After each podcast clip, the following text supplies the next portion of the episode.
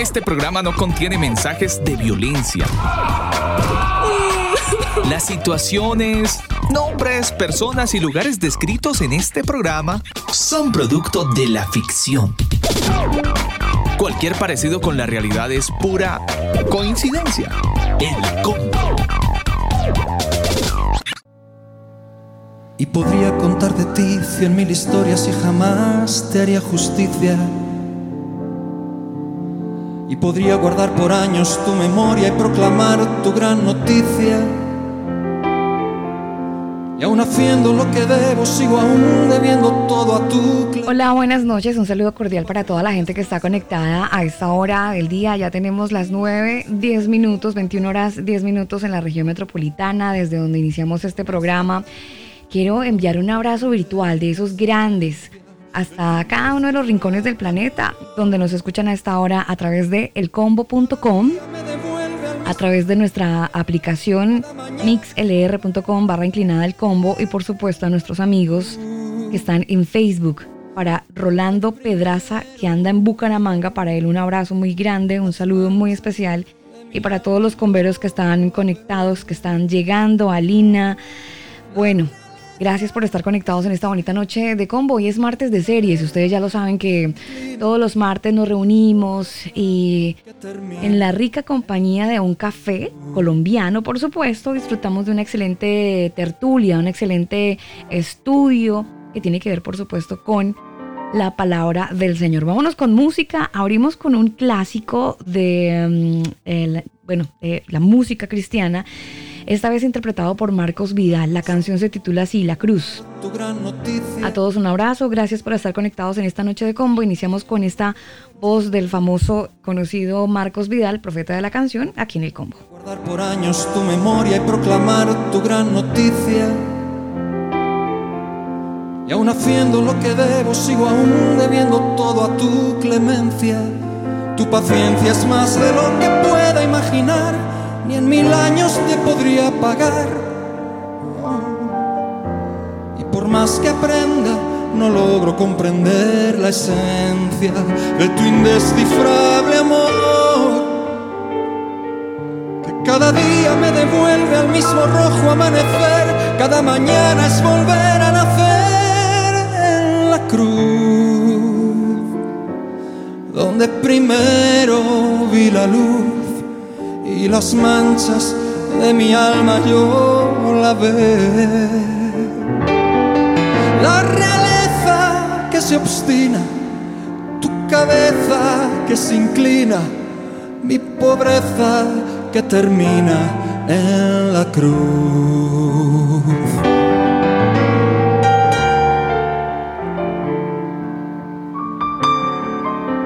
En las noches, el combo.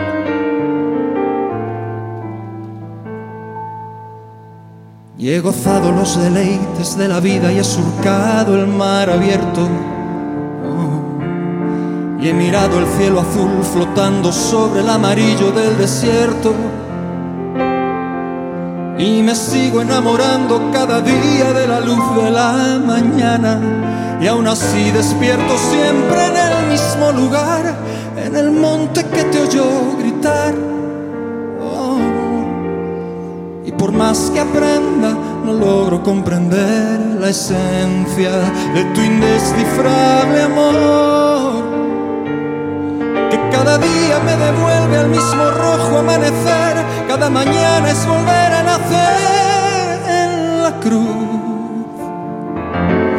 donde primero vi la luz y las manchas de mi alma yo la ve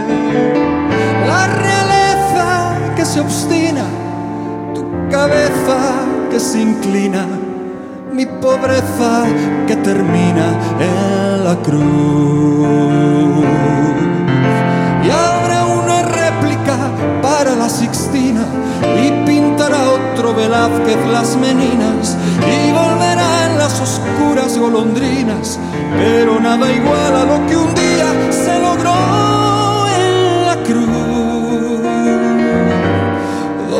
primero vi la luz y las manchas de mi alma yo la vez. Son las 9 de la noche de 15 minutos, ingeniero. Muy buenas noches para usted. Eh, gusto en saludarlo.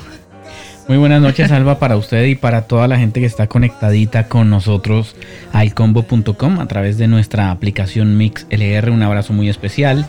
Y también a los que están conectados desde la página eh, manualdesonido.com, Ujú. elcombo.com y en Facebook, el perfil oficial del Combo Sí, señor. Oficial. Sí, señor, que justamente desde este momento estamos generando esta retransmisión, así que para ustedes un abrazo muy grande. Eh, Sabe que voy a entrar como con muchas preguntas, Daniel, Eh, porque, mm, Dios mío, bendito. Mire, este es el bendito... eh, no, no es un problema en realidad, sino que uno se vuelve un poco crítico de lo que escucha y analiza un poco más detalladamente que antes. Por Es- supuesto. Esta canción es bacana, me parece interesante, me gusta como, como el piano y la esencia misma de Marcos Vidal. Pero mm, me dejó pensando la canción, ¿sabes?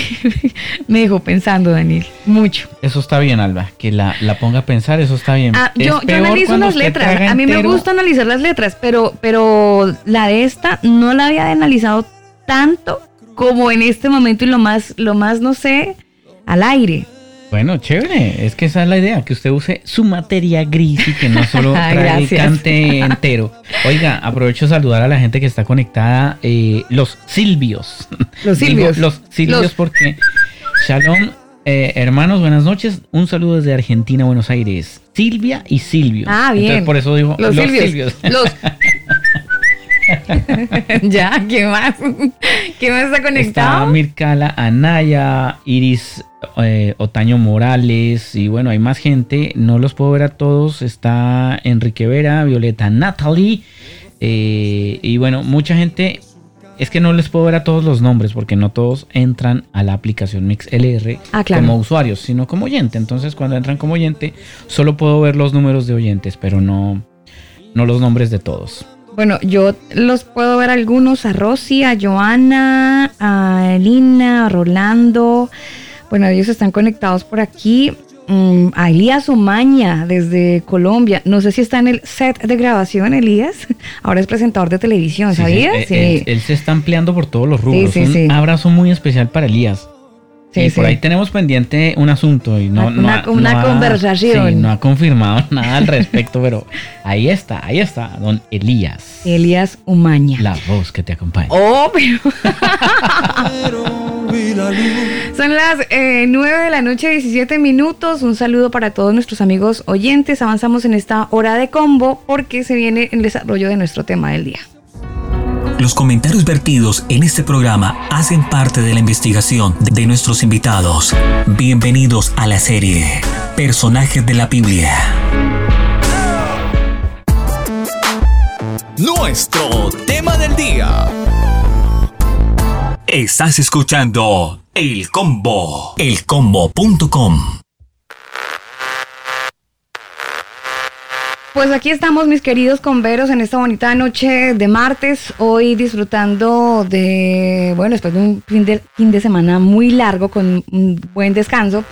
Retomando estos martes de series, quiero, eh, bueno, agradecer a la gente que estuvo escuchando el programa en diferido el martes pasado. Sé que tuvimos un, grupo, Daniel, de 300 personas que estuvieron escuchando el programa el martes pasado, recapitulando algo de la fiesta de Sukkot, que hizo parte de la serie Fiestas Bíblicas y debemos o no celebrarlas. Y tuvimos un margen de 300 nuevos oyentes que eh, pues estuvieron como muy contentos y conociendo un poco más acerca de lo que se trataba en particular la fiesta de Sukkot. Así que para ellos un abrazo muy especial y gracias por eh, darnos ese voto de confianza al escuchar el programa. En esta noche de martes, segunda serie con Antonio, Antonio Miranda desde la Casa Estudios Cielos Nuevos y Tierra Nueva. Eh, estamos llevando a cabo ya hace eh, como dos meses largos, casi tres meses. Esta serie de personajes de la Biblia, donde hemos arrancado casi que de Adán y ya vamos por Salomón, hemos avanzado. El tema con Salomón es muy bacano, Daniel, porque, bueno, si bien ya hemos como, como les dije, pues hemos arrancado desde, desde sus antepasados.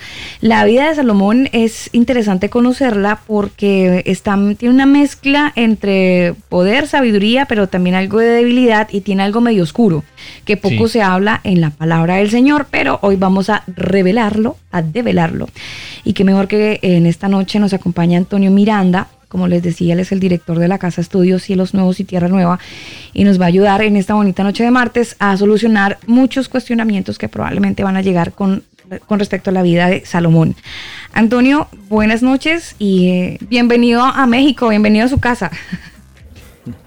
¿Qué tal? Buenas noches, Daniel. Buenas noches, Salva. Por acá estamos ya de regreso. Sí, anduvimos fuera por las festividades, pero este, nos reincorporamos por acá también para seguir con la serie. Gracias nuevamente. Oiga, Antonio, ¿usted escuchó la canción ahorita? Eh, no le puse atención, eh, realmente. No, estaba, ah, bueno, yo, yo estaba leyendo. Ya, no le puso atención. si usted le hubiera puesto atención, probablemente me hubiera dicho mil cosas y Constantino hubiese salido por ahí, estoy casi segura. Pero, pero tranquilo, eso será un tema de conversación que luego vamos a estar debatiendo sobre la canción que pusimos ahorita, pero eso será en un rato. Además, porque tenemos, tenemos que hablar de música, pero eso va, va a ser tema como para otra serie, ¿no, Daniel? Sí, claro, por supuesto. Vamos, vamos paso a paso por el momento conociendo un poquito de los personajes que realmente eh, nos ha llegado un feedback, una retroalimentación por parte de los oyentes, Alba, muy interesante. Y la verdad es que eso es lo que nos ha motivado a seguir tocando estos temas, porque así como usted y yo hemos aprendido sobre muchos asuntos, hay mucha gente que nos ha dicho, oiga, Mm. Yo, estaba inquieto por esto, esto y esto, ahora entiendo tal cosa y nos van diciendo, y, es interesante ver que, que de alguna manera estos programas están, están ayudando a mucha gente, Alba, y la verdad es que eso nos motiva a, seguir hablando de esto, y, bueno, ¿qué más que a la luz de la palabra? O sea, aquí no estamos... atacando doctrinas, atacando... Eh, no, simplemente estamos poniendo, ahora sí, como dice el eslogan del combo, cualquier parecido con la realidad es pura coincidencia. Si de pronto X tema a usted le... Usted, pero ¿cómo? ¿De qué están hablando? ¿De dónde sacan esa información? Bueno, le invitamos a que escuche estos programas, estas series que de hecho están en todas las plataformas de podcast. Además, Daniel, contarles a los oyentes que Antonio Miranda, que es nuestro invitado especial y el que además ha desarrollado la investigación, nosotros solamente estamos eh, colocando la plataforma para conocer entre todos un poco más esa investigación que él mismo ha llevado a cabo y que está con él eh, cada día enriqueciéndolo. Estamos hablando de más de 15 años conociendo, leyendo eh, y sacando a la luz una serie de situaciones que de repente las teníamos ocultas, ya sea porque la habíamos aprendido mal, porque nunca nadie se interesó en descubrirlas, en revelarlas, o porque sencillamente algunos ministros de la fe, por miedo a generar, no sé, como contradicciones en su mismo discurso, pues sencillamente omiten, ah, no sé si la verdad, pero bueno, eh, ese no es el tema ahorita. El tema es que queremos hablar de Salomón, Queremos hablar de, su vida, de sus altibajos, de sus debilidades. Antonio, usted es el que sabe muy bien qué pasó con Salomón, si fue bueno, si fue malo, si la reina de Saba fue tan mala que se lo arrastró para la Guandoca, diríamos en Colombia. Así que gracias por estar con, nosotros y nuevamente, eh, pues adelante, Antonio, hablemos un poquito de Salomón, el hijo del rey David. Sí, sí, sí, sí, uno de los hijos de, David, sí, es un hombre Miren que realmente ah, siguen muchas incógnitas en el aire, ¿no? Salomón es uno de los personajes que, que siempre nos dejan eh, pensando y preguntándonos pues cosas que leemos y que obviamente a nuestra a, nuestro criterio a lo que después de pues, 3000 años y todo lo que sabemos de la escritura sobre todo de la enseñanza del Mesías pues se convierte todavía como en, en, cuestión, en, cosas muy cuestionables, ¿no? De, la vida de Salomón, en efecto, es un personaje este, muy, muy intrigante, es un individuo que... Se me bajó un poquito su audio, Antonio. Ah, perdón, lo voy a subir un poquito, nada más que no quiero que se sature también, eh, a ver si estoy bien ahí. Sí, sí, sí, ahí sí. Ok, ok. Bien, entonces eh, sí, es un personaje muy, muy... Mm, eh, que, da mucho de qué hablar, ¿no? Referente sobre todo pues al periodo de apostasía, ¿no?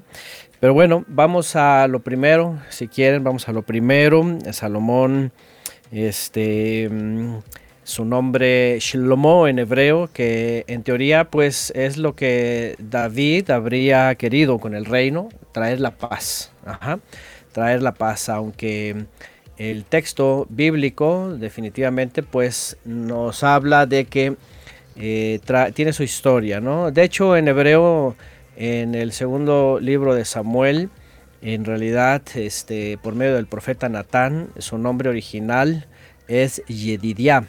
Ajá, no sé si ustedes lo sabrán por ahí. Su nombre original. ¿De, Salomón? Sí, eh, su nombre mm. original es Yedidiah. Ajá, Yedidiah.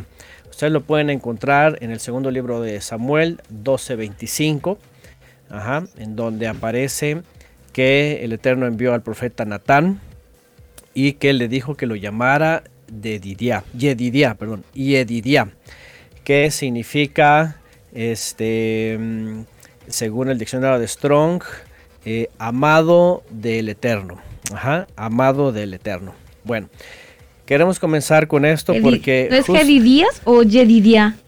Porque yo lo había visto como Yedidías. Ajá, eh, depende de la, fonética en hebreo. Sí, mm. depende de las traducciones, ajá, las fonéticas, ¿no? Acuérdense que la J de reciente adquisición nunca es pronunciada así en hebreo en esa letra, siempre es como, como Y o como Y. Mm. como el caso de Yehoshua, de Josué, de Yeshua, el Mesías, etc. Entonces, este, ese es Yedidia. Y bueno, eh, quiero comenzar con esto porque en efecto Salomón tiene esta, estos grandes contrastes, ¿no? Se le conoce eh, en una faceta regularmente, es más conocido, es es, citado para hablar de su sabiduría, es citado para hablar de sus proverbios, es citado para hablar del, reino poderoso, de la paz que trajo Israel, es citado para hablar de, de este, eh, y, a veces, eh, lastimosamente, pues de lo próspero, ¿no? Que era él y su reino, ¿no? Que tenía bastante prosperidad y a veces citado por eso, ¿no? Sí, sí, como que este siempre se, se tiene más en cuenta a Salomón es por por su bendición económica. Ajá, y sí, definitivamente pues fue eh, básicamente como decimos aquí en México eh, un junior, ¿no? Alguien que hereda de, de papi todo y todo está listo y pues llega y sí, le vemos también una faceta espiritual, la cual vamos a ver enseguida también, este, en donde busca al creador, se pone delante su presencia, quiere hacer bien las cosas y luego van a pasar muchas cosas, ¿no? Bueno, de entrada, de entrada, vamos eh, a lo primero. Eh, ¿De dónde viene Shlomo? ¿De dónde viene Salomón? Bueno, acabamos de hablar eh, en el personaje anterior, pues de, David, nada más y nada menos, aquel hombre, ¿verdad? Que también tiene una gran historia y aunque la mayoría de su vida es, es triunfo, es éxito, es obediencia, es todo esto, vamos a recordar algo que eh, ocurrió con David, que fue pues el adulterio, el asesinato del cual ya hablamos, ¿verdad? Adulterio con Betsabé, Betsheba, y el asesinato de Urias por causa de Betsabé. ¿Por qué retomo esto? Porque, como ustedes recordarán, lo que leemos en la escritura es de que eso le iba a traer, ¿verdad? en, su, en su descendencia también problemas futuros, ¿no? Y justamente aquí va yéndose la conexión, ¿no? En los problemas futuros. Em, y no habría necesidad de esperar a la, tercera y a la cuarta generación, como a veces cita la gente, ¿no? Que la tercera y la cuarta y las maldiciones generacionales, no. La realidad es de que enseguida con sus hijos ya vinieron, ya vinieron este, muchos males, ¿no? En la vida de David, en la vida de su reino, ¿no? Bueno, eh, número uno, recordamos en la vida de David, un poquito, haciendo un poquito contexto, ¿verdad? Que David eh, tuvo varias esposas, ajá, esto lo podemos encontrar en el segundo libro de Samuel 3, del 2 al 5, ajá, de las cuales, de las cuales pues está también eh, o, añadida, incluida ahí en las ocho esposas, en las ocho esposas a Betsabé, que es la última. Ahí en realidad viene Ahinoam, ustedes las ven ahí, Abigail, Maacam, este, mm, Hagit, Abital y Egla. Y enseguida se habla de Betsabé, de Betsheba, que es la, esposa número 8, ¿no? Esposas contadas, Ajá, eh, aparte las concubinas que se le menciona, de las cuales no se habla si cuántos fueron sus hijos o, quiénes, porque mm, por otro lado recordemos que en esa incursión de, su hijo Absalón cuando quiere hacer un golpe de estado, eh, él, toma las concubinas y las profana y entonces cuando David regresa al reino y retoma otra vez el reino, él ya no toma las concubinas, se quedan así, se quedan para siempre solas. Entonces no se dice exactamente si habría tenido hijos con ellas antes, sino eh, aunque tuviera concubinas, él ya, ya, ya no tiene hijos con ella. Pero el punto acá es que entre la lista de las esposas que tiene está está, está la famosa. Es que de hecho a David se le reconoce más y se le recuerda más es por la caída. Desafortunadamente, como todo uno siempre le ve el pelo en la leche a la gente y no le reconoce sus, sus triunfos. A David siempre, infortunadamente siempre, va a tener esa reseña con Betsabe y ella va a ser reconocida siempre como, bueno, eh, la protagonista en una, en, una parte importante de la vida de David. Y, y digo protagonista porque irónicamente se vuelve la mamá de Salomón. o sea, uno esperaría que el Señor hubiese permitido que una de las otras cuatro, de las otras, fueran la mamá de Salomón y no justamente aquí de la doña doña Betsabe por el historial que tenemos todos, ¿no? Eso entra de una manera eh, a jugarnos en contra de la moral, Antonio, porque uno dice, oye, el Señor, ¿por qué permitió que esta doña eh, viniera y, y finalizara siendo la mamá de quien construiría el templo, o sea, algo demasiado moralmente como muy bueno para una para una relación que inició siendo muy inmoral.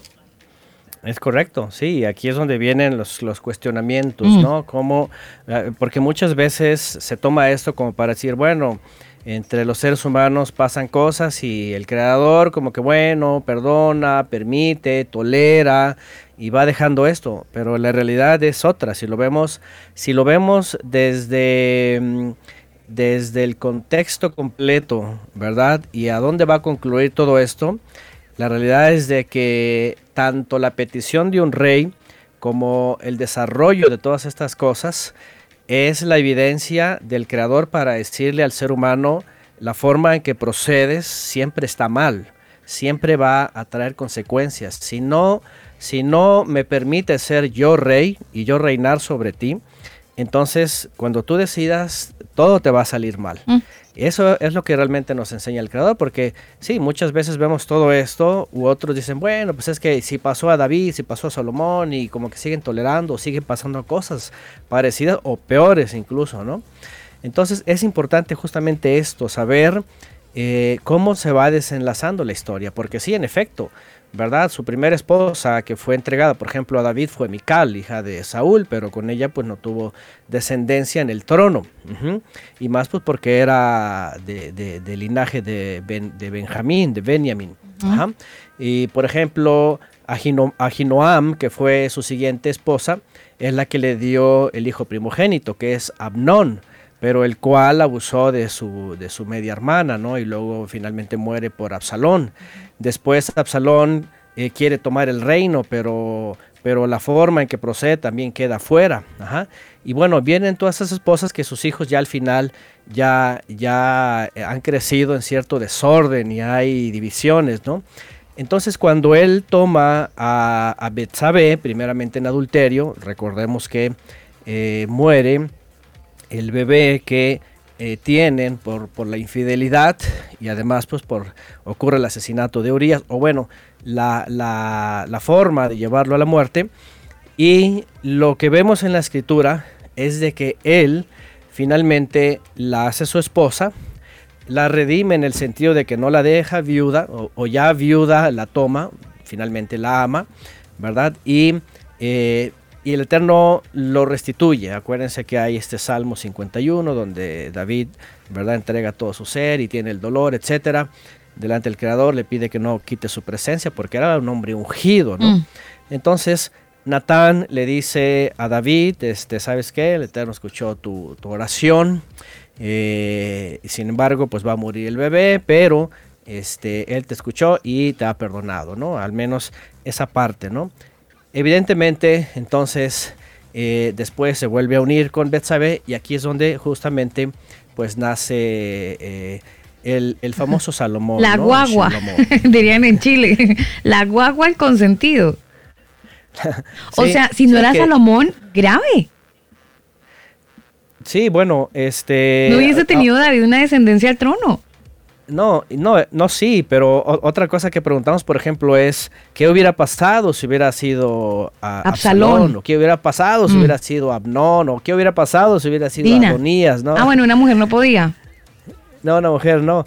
Entonces, este, la pregunta aquí es, ¿cuál hubiera sido el rumbo? ¿Hubiera sido mejor, peor? ¿Cómo hubiera sido? Mm. La realidad es de que el creador va dejando que el hombre, ¿verdad? En sus errores y en sus decisiones, eh, traiga como consecuencia finalmente la necesidad de que el hombre vea en el creador un rey verdadero.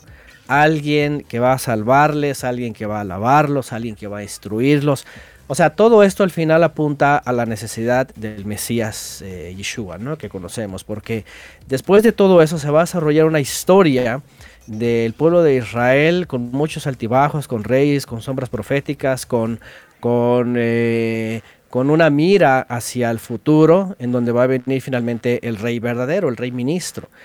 Por ahora se, van, se han visto sombras del Mesías.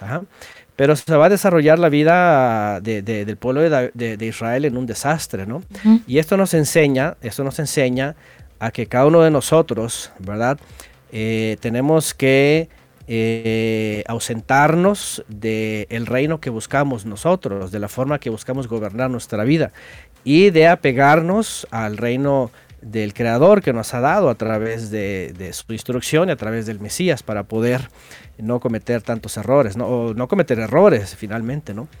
Entonces, pero, bueno, pero los vamos a meter, eso es, la pata la vamos a meter siempre, Antonio, desafortunadamente, hasta que estemos eh, en el cielo creo que vamos a estar libres de, meterla, pero hay que evitar meterla tantas veces. Yo, yo creo que para eso es la instrucción, ¿sí? Si usamos la instrucción, yo pienso que podemos andar eh, rectamente, ¿no? Este, a no ser pues que sea uno negligente, sea uno falto de entendimiento, sea pues uno necio, etcétera, ¿no?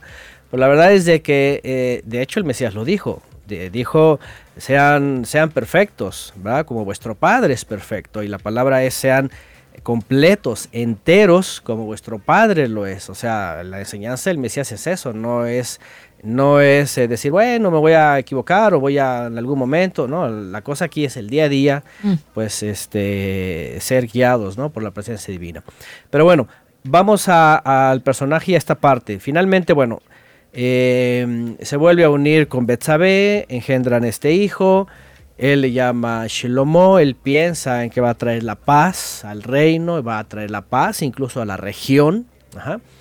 Y este, y sí, ¿Por qué, ¿Por qué de Betsabé? Ahora, aquí hay algo también interesante. Dijimos en la vida de David, eh, tratando de entender todo eso, que pareciera que Betsabé pues no era una blanca palomita, como decimos en México, ¿no? Como que aquella vez, eh, como que pareciera que se lo hubiese insinuado cuando sale a bañarse, todo eso, como que hay algo que ella no tampoco no puso un alto, no huyó, no dijo este rey David, abre los ojos, está, no, como que ella también fue propicia y también como que en la medida que pasaba el tiempo, lo entendemos porque aquí dices, oye, ¿por qué Betsabe y por qué no otra esposa? Como que ella este, manejaba el asunto en el reino como que muy presente ella, ¿no? Como que seguramente estaba muy de cerca de David, lo persuadía, a lo mejor tenía una forma de estar muy cerca de David y posiblemente pues David dijo, pues ella, ella me ama, ella me procura, etcétera y a lo mejor pues finalmente sí estaba buscando que el heredero fuera su hijo, ¿no? En este caso Salomón. Entonces pareciera que también propiciaba algo así. Al final vemos que entre todas las opciones y entre lo que el Eterno iba a mostrar hacia el futuro, como que era la pieza que encajaba. Interesantemente, era la pieza que encajaba, ¿no? Porque incluso eh, el profeta Natán, el profeta de la época de David, Natán mismo, eh, secunda, que Salomón este, iba a ser el rey. Entonces, bueno, vamos a ir viendo cómo se va desarrollando esto. Este, ya vimos que mm, en, en, el segundo libro de Samuel, eh, capítulo 12, viene el asunto de lo que hizo David con, con Urias y Betsabé y dice que no se iba a apartar la, espada de su casa, hablando de, David, de su descendencia, eh, y, que iba al Eterno mismo a levantar, ¿verdad?, desde, contra él mal. Entonces, la realidad es de que era la pieza que se necesitaba para que el mal que hizo David eh, se viera eh, consecuentemente en Salomón. Por eso después vemos que Salomón pues hace todo lo que hace, ¿no? Y bueno, eh, bueno, Salomón, cuando comienza Salomón básicamente a hacer presencia? Y vamos a el primer libro de los reyes. Aquí ya, aquí sí ya nos vamos a despedir, por supuesto, por completo, ¿verdad? Tanto de David aquí ya queda, de Samuel. Le acaba el protagonismo a, este par que ha venido siendo eso, muy fuertes en los episodios anteriores. Pero, pero pareciera que Salomón marca como, como que parte esa, esa, esa, esa parte, ahora sí, sin querer queriendo, eh, de la vida de, Samuel y de David. Como que con él empieza una nueva etapa en la vida de, de, los israelitas, ¿verdad? Sí, sí, sí, sí. Eh, algo muy interesante es que lo que tenemos de recuerdo de Samuel es el descontento porque Israel pidió rey. Finalmente se quedó en el pasado y vamos a ver justamente eso, ¿no? Eh, las consecuencias de lo que habría pedido el pueblo de Israel, ¿no? Eh, aunque pasa la vida de Saúl, pasa la vida de David, eh, va a marcarse aquí una de las consecuencias, ¿no? De lo que, lo que Samuel veía un poquito espiritualmente a, lo lejos, ¿no? Bueno, en el primer libro de los reyes aparece, lo primero que aparece, ¿verdad? Es otro intento de golpe de Estado, ¿no? Y esto es por medio de Adonías. Adonías era hijo de David también por parte de Hagit, de una de sus esposas. Y dice que se reveló, soy en el capítulo 1 del primer libro de los Reyes, verso 5. Y esto nada más como contexto, porque eh, vean qué interesante, aquí es donde vamos a ver que David ya tenía eh, definido eh, ya sabía la definición de David, Natán ya sabía, que el gran ministro, también ya sabía que el heredero era Salomón, que iba a llegar su momento. pero bueno, viene este Adonía eh, que quiere tomar el, el, trono y se revela, ¿verdad? Y dice, dice que se reveló y dice yo voy a reinar. Se hizo de carros y de gente de caballo etcétera. Dice, y su padre nunca le había entristecido en todos sus días con decirle por qué haces así. Además, este era de, eh, era de muy hermoso parecer y había nacido después de Absalón. Ya Absalón, Absalón ya había quedado en el pasado con su rebelión, ya había muerto. Dice en el 7 y se había puesto de acuerdo con Joab, vean, hijo de Sarbia, ese es su general, el principal, y con el ministro Abiatar, los cuales ayudaron a Adonijah.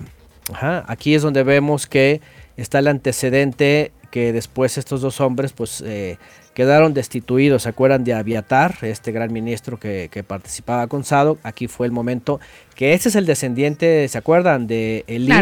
Que de, que de, pronto brota ahí que, y que dice hasta tu último descendiente te va a causar lágrimas. Entonces, bueno, ese es el antecedente donde van a quedar ellos fuera finalmente, ¿no? Y dice en el 8, pero el ministro Sadok y Benaía, hijo de Joyada, y el profeta Natán, dice, Simeí, rey y todos los grandes de David no seguían a Adonías. Y bueno, todo lo que viene más adelante es pues avisarle a David lo que estaba pasando con Adonías, etcétera, ¿verdad? Y finalmente David pone orden, llama, ¿verdad? Este, a, Salomón y delante de todo el pueblo de Israel lo unge, ya le hereda el trono, le pone la corona y bueno, es reconocido finalmente Salomón. Y este Adonía pues queda finalmente excluido, queda a expensas de Salomón, después va y, le pide perdón y le pide misericordia. Y bueno, pero aquí es donde aparece ya finalmente Salomón. La verdad es de que mientras crecía no se sabe nada de él porque está la vida de David en todo su apogeo, haciendo mil cosas. Y Salomón parece que pues crecía, seguramente la mamá eh, ponía interés en él, en prepararlo, en, educarlo, en que estuviera cerca del rey, etcétera, en esperar, eso sí, esperar. el, Antonio, uno debe asumir que eh, Salomón creció bajo el temor del Eterno, o sea, uno asume eso por derecha. Sí, entendemos que David hizo eh, lo suficiente. David, eh, acuérdense que fue, aunque fue un hombre de guerra, fue un hombre de, todo el tiempo de lucha y sangre y todo esto, era un hombre espiritual que buscaba al Eterno, que lo consultaba, que, que era celoso, que no se adelantaba, o sea, entonces, de hecho, dijimos que cuando hablamos de la tienda de David que había levantado y trajo el arca del pacto, dice que él puso a sus hijos como ministros también. En un momento en donde dijo, está el arca aquí, vamos a exaltar al Eterno, este, vamos a ser ministros de él, dice que se puso un efod y entonces dice que puso a sus hijos, ¿verdad? También. Eh, es decir, él sí les transmitía esto y entendemos que los hijos tenían eh, esta enseñanza, ¿verdad? Otra cosa es de cómo lo habrían ellos este, asumido, llevado. Asumido. Mm. Sí, porque evidentemente siendo hijos del rey, por supuesto, en la medida que crecían y eran hijos de diferentes oiga, esposas. Oiga, Antonio, pero sabe que me, genera a mí más que eh, cualquier mm, argumento es la enseñanza que no que porque tus padres sean fulanitos de tal apóstol, arcángel, no significa que tú vas a ser un pequeño apostolito o un pequeño arcángel. o sea, finalmente tomas la decisión como individuo y como individuo decides o no. O sea, Salomón yo creería que es una clara muestra. Eh, y yo sé que más adelante lo vamos a, aclarar. Antonio nos va a meter por la, parte oscura, el lado B de, Salomón, de Antonio de Salomón.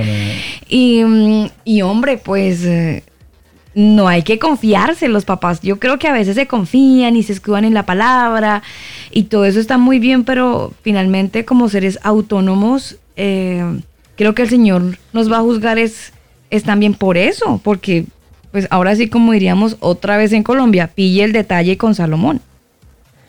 Sí, sí, eh, vamos a corroborar lo que les dije hace un momento que en la medida de que el ser humano se, desentienda del reino del creador, ahí es donde va a meter la pata. Porque, como dice Álvaro, va a meter la pata, ¿no? Entonces, eh, eh, cuando, cuando vemos a Salomón que está ahí, ha crecido y busca al creador, el creador se le revela dos veces. Entonces vemos que es un hombre espiritual, vemos que es un hombre temeroso, vemos que es un hombre inteligente, que pide sabiduría, que, que quiere saber gobernar. O sea, vemos un hombre completo, entero. Pero, ¿qué va a pasar más adelante? Justamente que deja a un lado el reino. O sea, ahora entiendan algo. Vamos a también hablar qué es el reino, ¿no? Porque a lo mejor esto puede quedar un poco ambiguo y es que se ha tergiversado eh, lo que significa el reino. Y, Salomón debió seguir el reino del Creador para reinar bien. Él pidió sabiduría para poder reinar. Pero la pregunta es, a ver, ¿cómo es que pide sabiduría, pero después pareciera que no la tiene y pareciera que la pierde por completo, sí. No, no, sí, exactamente, ¿no? ¿Cómo es que la pierde? ¿Cómo? Mm. ¿En dónde? ¿En dónde? ¿Dónde está la bolita? sí. Pues justamente, eh, y aquí hay dos cosas, ¿no? ¿Qué es sabiduría en el hebreo? La palabra es hokmah. ¿Y qué es el reino? Algo que quiero abrir un paréntesis, eso es muy importante, es qué es el reino, ¿verdad? ¿Cómo, cómo, cómo es que el hombre tiene que entender el reino del creador. Esa, es una, esa es una muy buena pregunta, Antonio, porque hoy en día hay mucha gente que habla del reino, de que debemos establecer el reino, que así, eh, de hecho, a, veces se toman del, del, Padre Nuestro y así, que se haga tu voluntad en el cielo como en la tierra, y cuál es la voluntad de Dios en el cielo. Entonces, eh, eh, hay muchos otros que predican y dicen que debemos vivir en el reino y como somos hijos del rey, entonces merecemos lo mejor y que no sé qué. Y se refieren a ese tipo de reino. Mm. Sí, ahí hay que definir el reino, porque la realidad, la realidad es de que tanto en el judaísmo, fíjense, como en el cristianismo, eh, el tema de la definición del reino todavía sigue ambigua, ¿eh?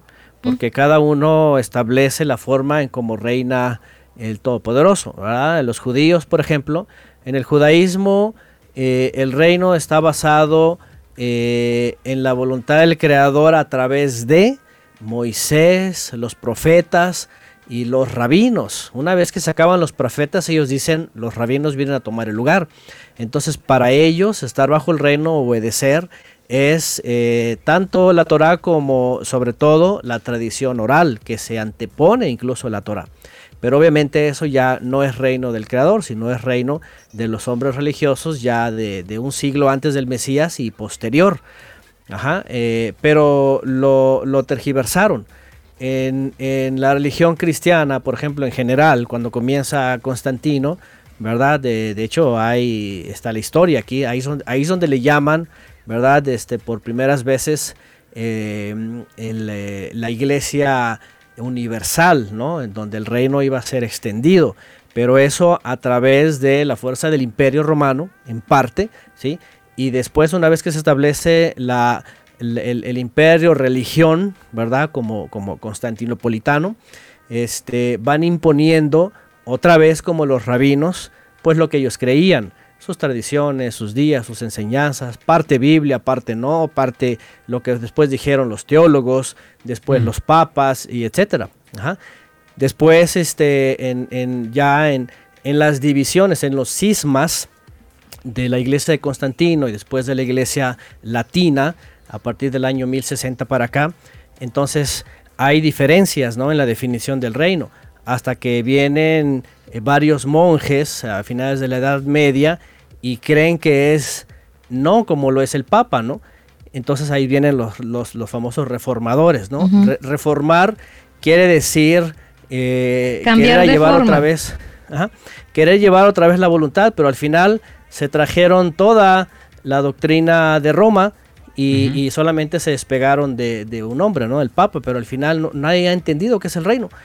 Entonces, y eso es muy importante porque yo creo que la base, la base, la base está en eh, justamente el libro de Samuel, en donde vimos que cuando los hijos de Samuel no andaban bien, vinieron los ancianos de Israel, que también eran jueces, y le dijeron a Samuel, danos un rey. Y cuando Samuel se acerca al creador y le dice, estos están pidiendo un rey, entonces el creador le dice, no te están desechando a ti, sino a mí. Dice, para que yo no reine sobre ellos. ¿Eh? Entonces dice, escúchalos, dales un rey y les va a pasar así, así, así. ¿Qué significa esto? Interesante escuchar la, la, eh, la, explicación que hace Antonio Daniel, porque los oyentes que se conectan con nosotros a esta hora dicen, ¿cómo así? Yo tenía otro concepto del reino. Bueno, para ustedes que llegan eh, por primera vez a nuestra señal, quiero saludarlos. Hoy hablando de nuestra serie de los martes de personajes de la Biblia. En esta oportunidad, Salomón es el protagonista.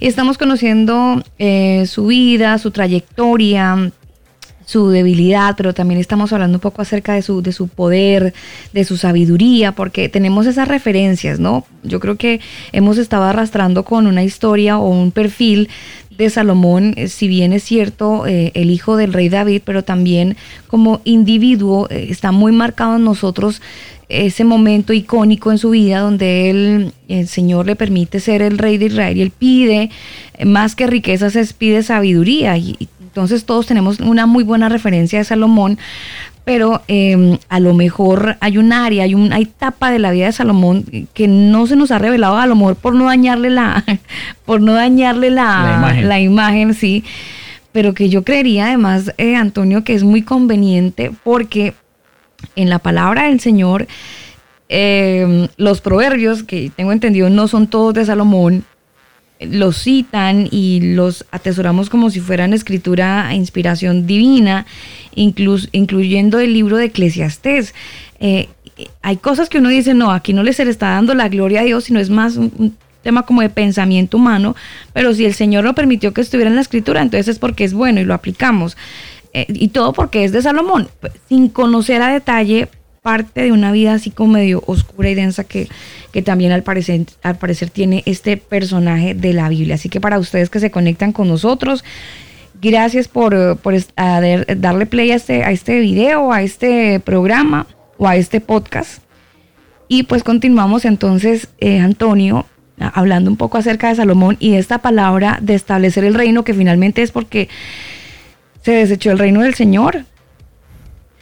Sí, Sí, de hecho eso lo quería adentrarse un poquito para ir viendo cómo se va desarrollando esto, ¿no? Mm. Porque ahí, ahí se resuelve la, pregunta principal, ¿qué es lo que pasó con él, ¿no? Aunque tenía, aunque tenía discernimiento entre el bien y el mal, que esa es la raíz de la palabra jokma, que es sabiduría, ¿no? En hebreo. Entonces, sí, en efecto, este, el punto básico en general cuando hablamos de esto es que Salomón eh, estaba, era la pieza correcta en su momento, estaba entendido, era temeroso. Y, de hecho vamos a ver más adelante donde el Eterno le dice, si haces como tu padre David y si no te apartas, mm. entonces dice establecer el reino para siempre en tus hijos. ¿Cuál fue el problema de él? Que aunque se le permite ser rey y gobernar, él se sale del reino cuando empieza a desobedecer, especialmente el mandamiento de no hacerse de todas esas esposas. Oiga, oiga Antonio, pero em, si analizamos un poco, y es que esto no se necesita tanto análisis, que es lo más loco de esta historia de Salomón, por ejemplo.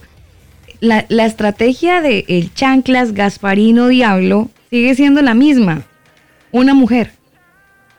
Sí, es en efecto, sí. La mujer, eh, otra vez, ¿verdad? Este y, no estoy eh, aquí hablando más de las de las de las mujeres, porque después me empiezan a pedrear a mí. No, pero hay que ser honestos, o sea, hay una mujer suelta por ahí y también él también es él es débil porque no podemos echarle la culpa 100% a ellas, pero desafortunadamente una mujer sin temor de Dios es instrumento del diablo.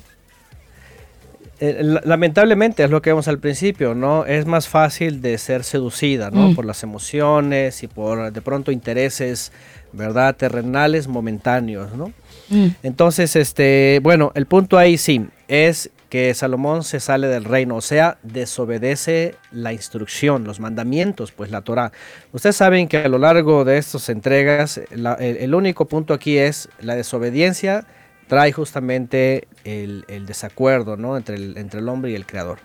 Entonces, ¿qué es lo que ocurre? Que ahí, ahí ya falla y cuando se sale del reino, entonces ahí comete el error, ¿no? Cuando citaban hace rato sobre el Mesías, ¿verdad? Que dijo, eh, venga tu reino, fíjense que va acompañado de hágase tu, voluntad. Así como los ángeles obedecen en los cielos, así nosotros obedezcamos en la tierra. O sea, ¿qué es lo que tenemos que hacer para estar en el reino? Obedecer, obedecer la instrucción. La instrucción está dada en, la Torah y la instrucción está repetida en el Mesías porque es la Torah viviente. El, el, Mesías todo lo que habló está basado en lo que dijo Moisés, originalmente, ¿no? Y hay cosas incluso que están corregidas. Eh, porque, porque Moisés permitió algunas cosas, dice por la dureza del corazón, mm. pero el reino simplemente se establece, ¿verdad?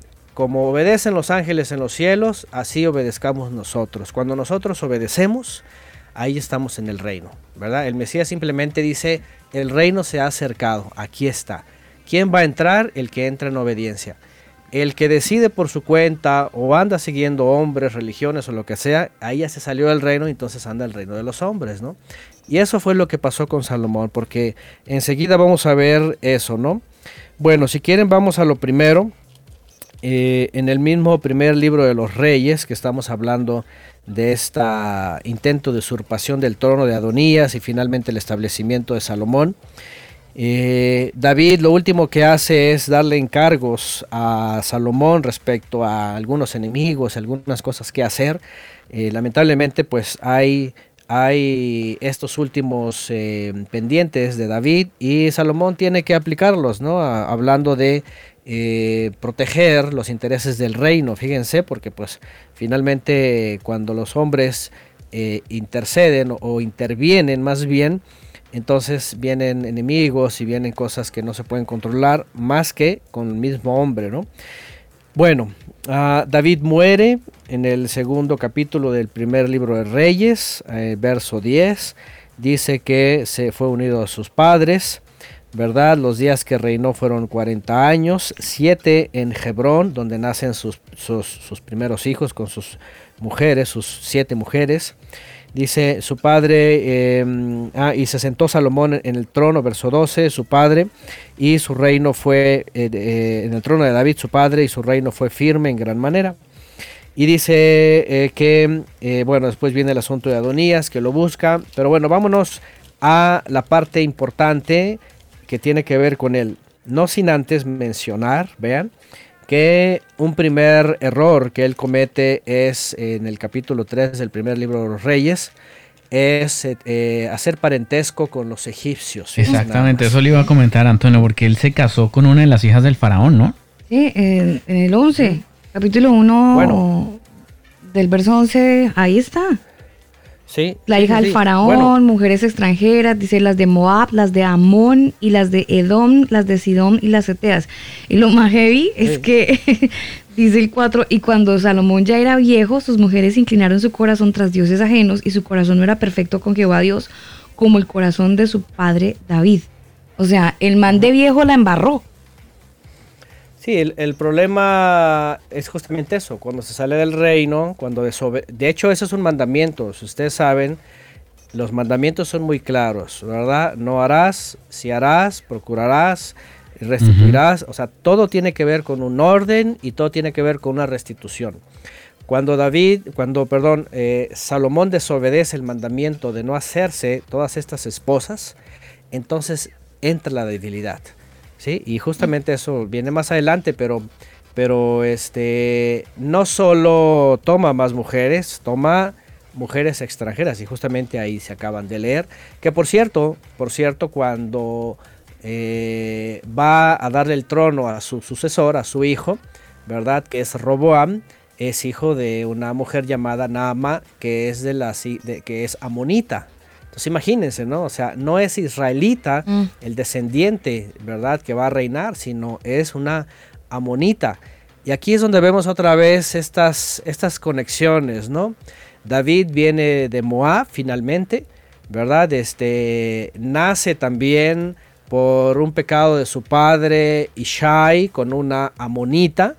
Después Salomón, aunque nace de una israelita, tiene muchas mujeres extranjeras, pero de, una amonita viene eh, Roboam, su hijo. Entonces ya de entrada estamos viendo pecados que cometió él, ¿verdad? Se, se contaminó, contaminó su genealogía. Yo, yo creería que es por eso justamente, eh, y, no lo tengo en este momento en la cabeza, pero en la genealogía de Jesús no aparece Salomón, llega hasta David y ahí, muere. Bueno, eh, o sí, o si aparece Salomón. ¿Se aparece, Salomón? Sí, por supuesto que aparece y aparece, ajá, este, que es que es este hija de Namá también, o sea, realmente sí aparece. Y, aquí es donde viene otra cosa que hemos hablado, o sea, si ustedes recordarán, eh, finalmente todos estos son sombras, porque una de las cosas que cualquiera se puede preguntar, a ver, está Rahab, una mujer extranjera mm. que era calificada como ramera, mm. está, está una intervención de Judá, Judá, que es el linaje de, los reyes. Primeramente Judá, ¿verdad? Con la que fue su nuera cuando no le da otro hijo. Después viene Rahab, después viene eh, Moab, ¿verdad? La moabita Ruth con David. O sea, y ustedes dicen, a ver, espérenme, ya, ya de por sí el linaje está todo contaminado, está mezclado. Y luego Salomón tiene un hijo Roboam, de donde viene el linaje, pero su madre es amonita y es un desastre el linaje. Entonces la pregunta es, ¿Será posible que de ese linaje vendría el Mesías? Bueno, entendemos que evidentemente el Mesías no nace de varón.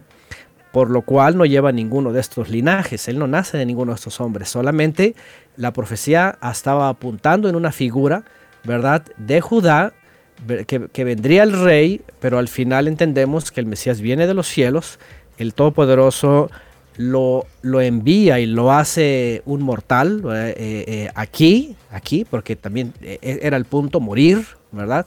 Para después ser levantado de la muerte. Pero al final, por el linaje de Judá, no vemos, por supuesto, el linaje. Y la pregunta aquí, bueno, ¿y Miriam? ¿Verdad? Porque Miriam se contaba dentro del linaje de Judá. Estaban en Betlehem, en Belén. Pero por otro lado, vemos conexión con, con, con eh, por medio de su hermana con un, con un sacerdote, con un levita. Entonces hay algo interesante que en su momento lo hablaremos, porque al final el Mesías realmente, aunque es reconocido dentro de Judá, en parte tiene más linaje eh, de Leví, pero al final, al final, su alma, ¿verdad? Su, su, su, ser viene de los cielos y solamente, solamente para nacer de una mujer. Que eso es muy importante porque también en David se habla del hijo de David, el descendiente, ¿no? Y un punto primario cuando se habla del hijo de David se está hablando de Salomón. Ajá como una alusión también al Mesías, pero no necesariamente el Mesías, porque al final eh, no es hijo de David. Ustedes recordarán, hay un texto en el Evangelio. En Mateo. Donde se le acerca. Bueno, están los evangelios, se le acerca a los, a los, mini, a los, a los fariseos y les dicen, les dice a ellos, a ver, ¿de quién es hijo David? ¿De quién es hijo el Mesías? Y ellos dicen, de David. Y entonces él les dice, y como David, inspirado, le dijo al Eterno, eh, eh, más bien el Eterno le dice a David, ¿verdad? Eh, le, dijo al Adón, o sea, al Mesías, siéntate a mi derecha hasta que ponga a tus enemigos por estrado de tus pies. Entonces le dice el Mesías a los rabinos, ¿cómo es que, cómo es que su hijo, si ya existía antes? Ahí, ahí donde se habla de la preexistencia del Mesías, ¿no?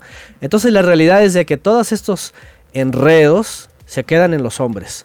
El Mesías no tiene parte realmente el linaje de aquí, aunque el judío, dice, el judío judío de religión, dice que tiene que ser de linaje, pero todo es una alusión profética, ¿no? Por eso vemos que el Eterno va dejando que el hombre se enrede y termine en un desastre con los pecados de Salomón. Esa es la realidad, ¿verdad? Este, y entre otras cosas, ¿no? Bueno, el caso es de que sí, lo primero que él comete, porque pareciera que estaba habituado, ah, bueno, este, eh, eh, por decirlo, ¿verdad? Mi papá se casó con, con esas mujeres y bueno, ¿qué puedo hacer yo? Pues hay mujeres por todos lados, hay, y, además hay que entender algo, ¿verdad?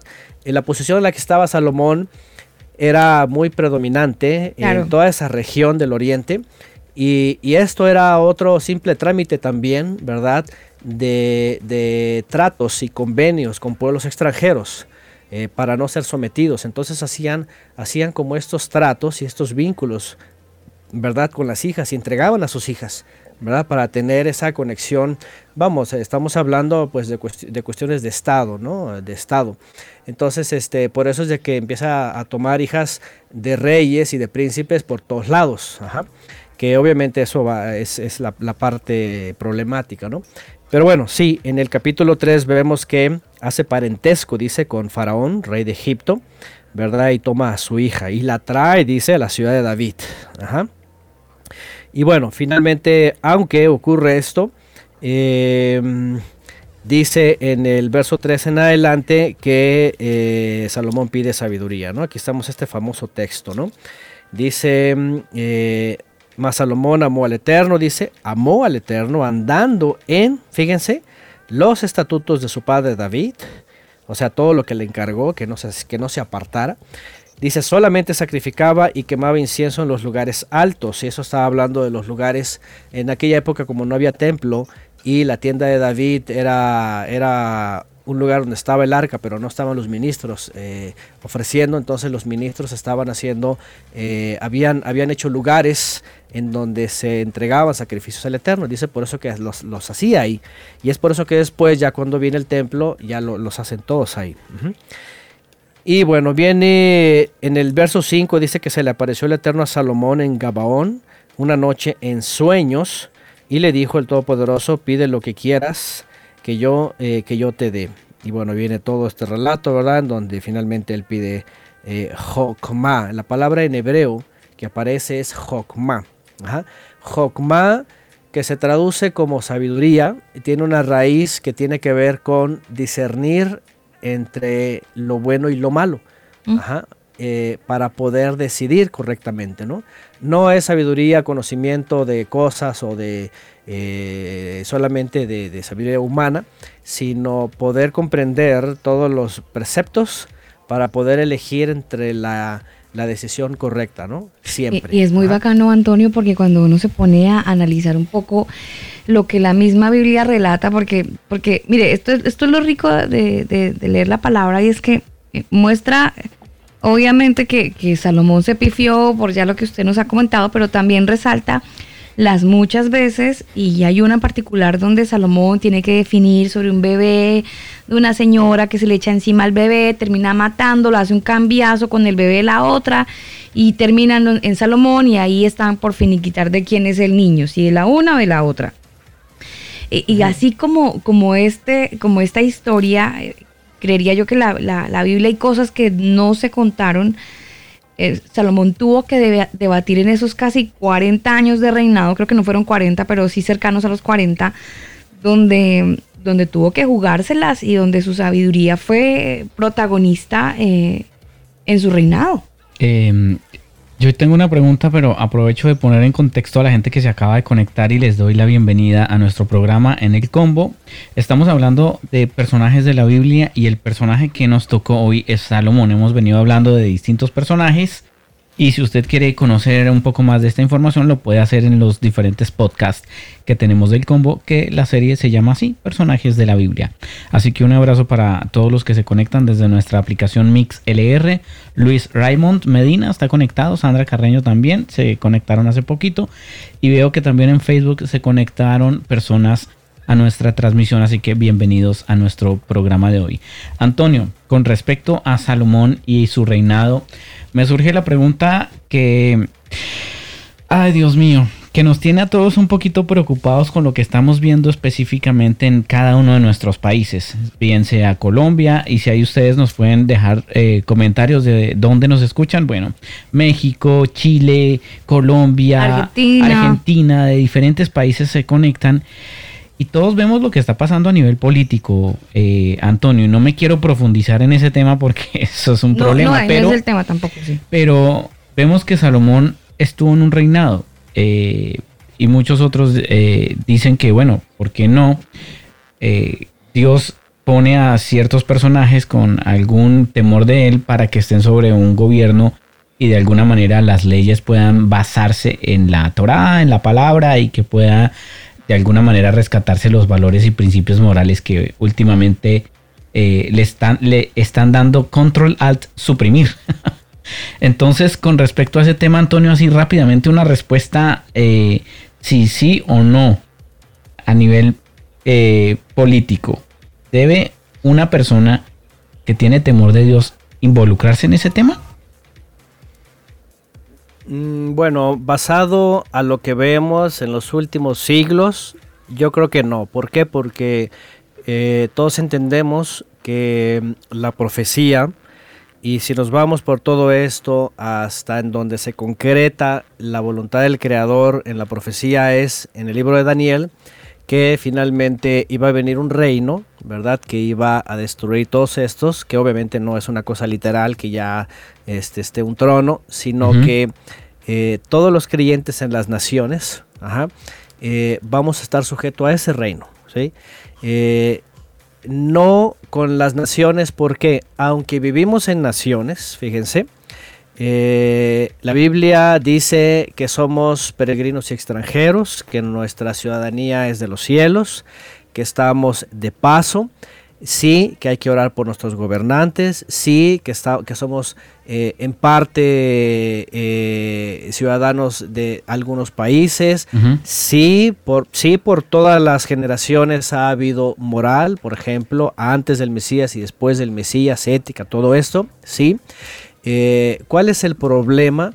Que a estas alturas obviamente Eh, no hay, por supuesto, entre todas las naciones, ni siquiera antes, una, sujeción al creador. Eh, ustedes entenderán que en el mundo se hablan de democracias, ¿verdad? Se hablan de diferentes tipos de gobiernos y ellos reconocen incluso lo que se ha denominado como teocracia.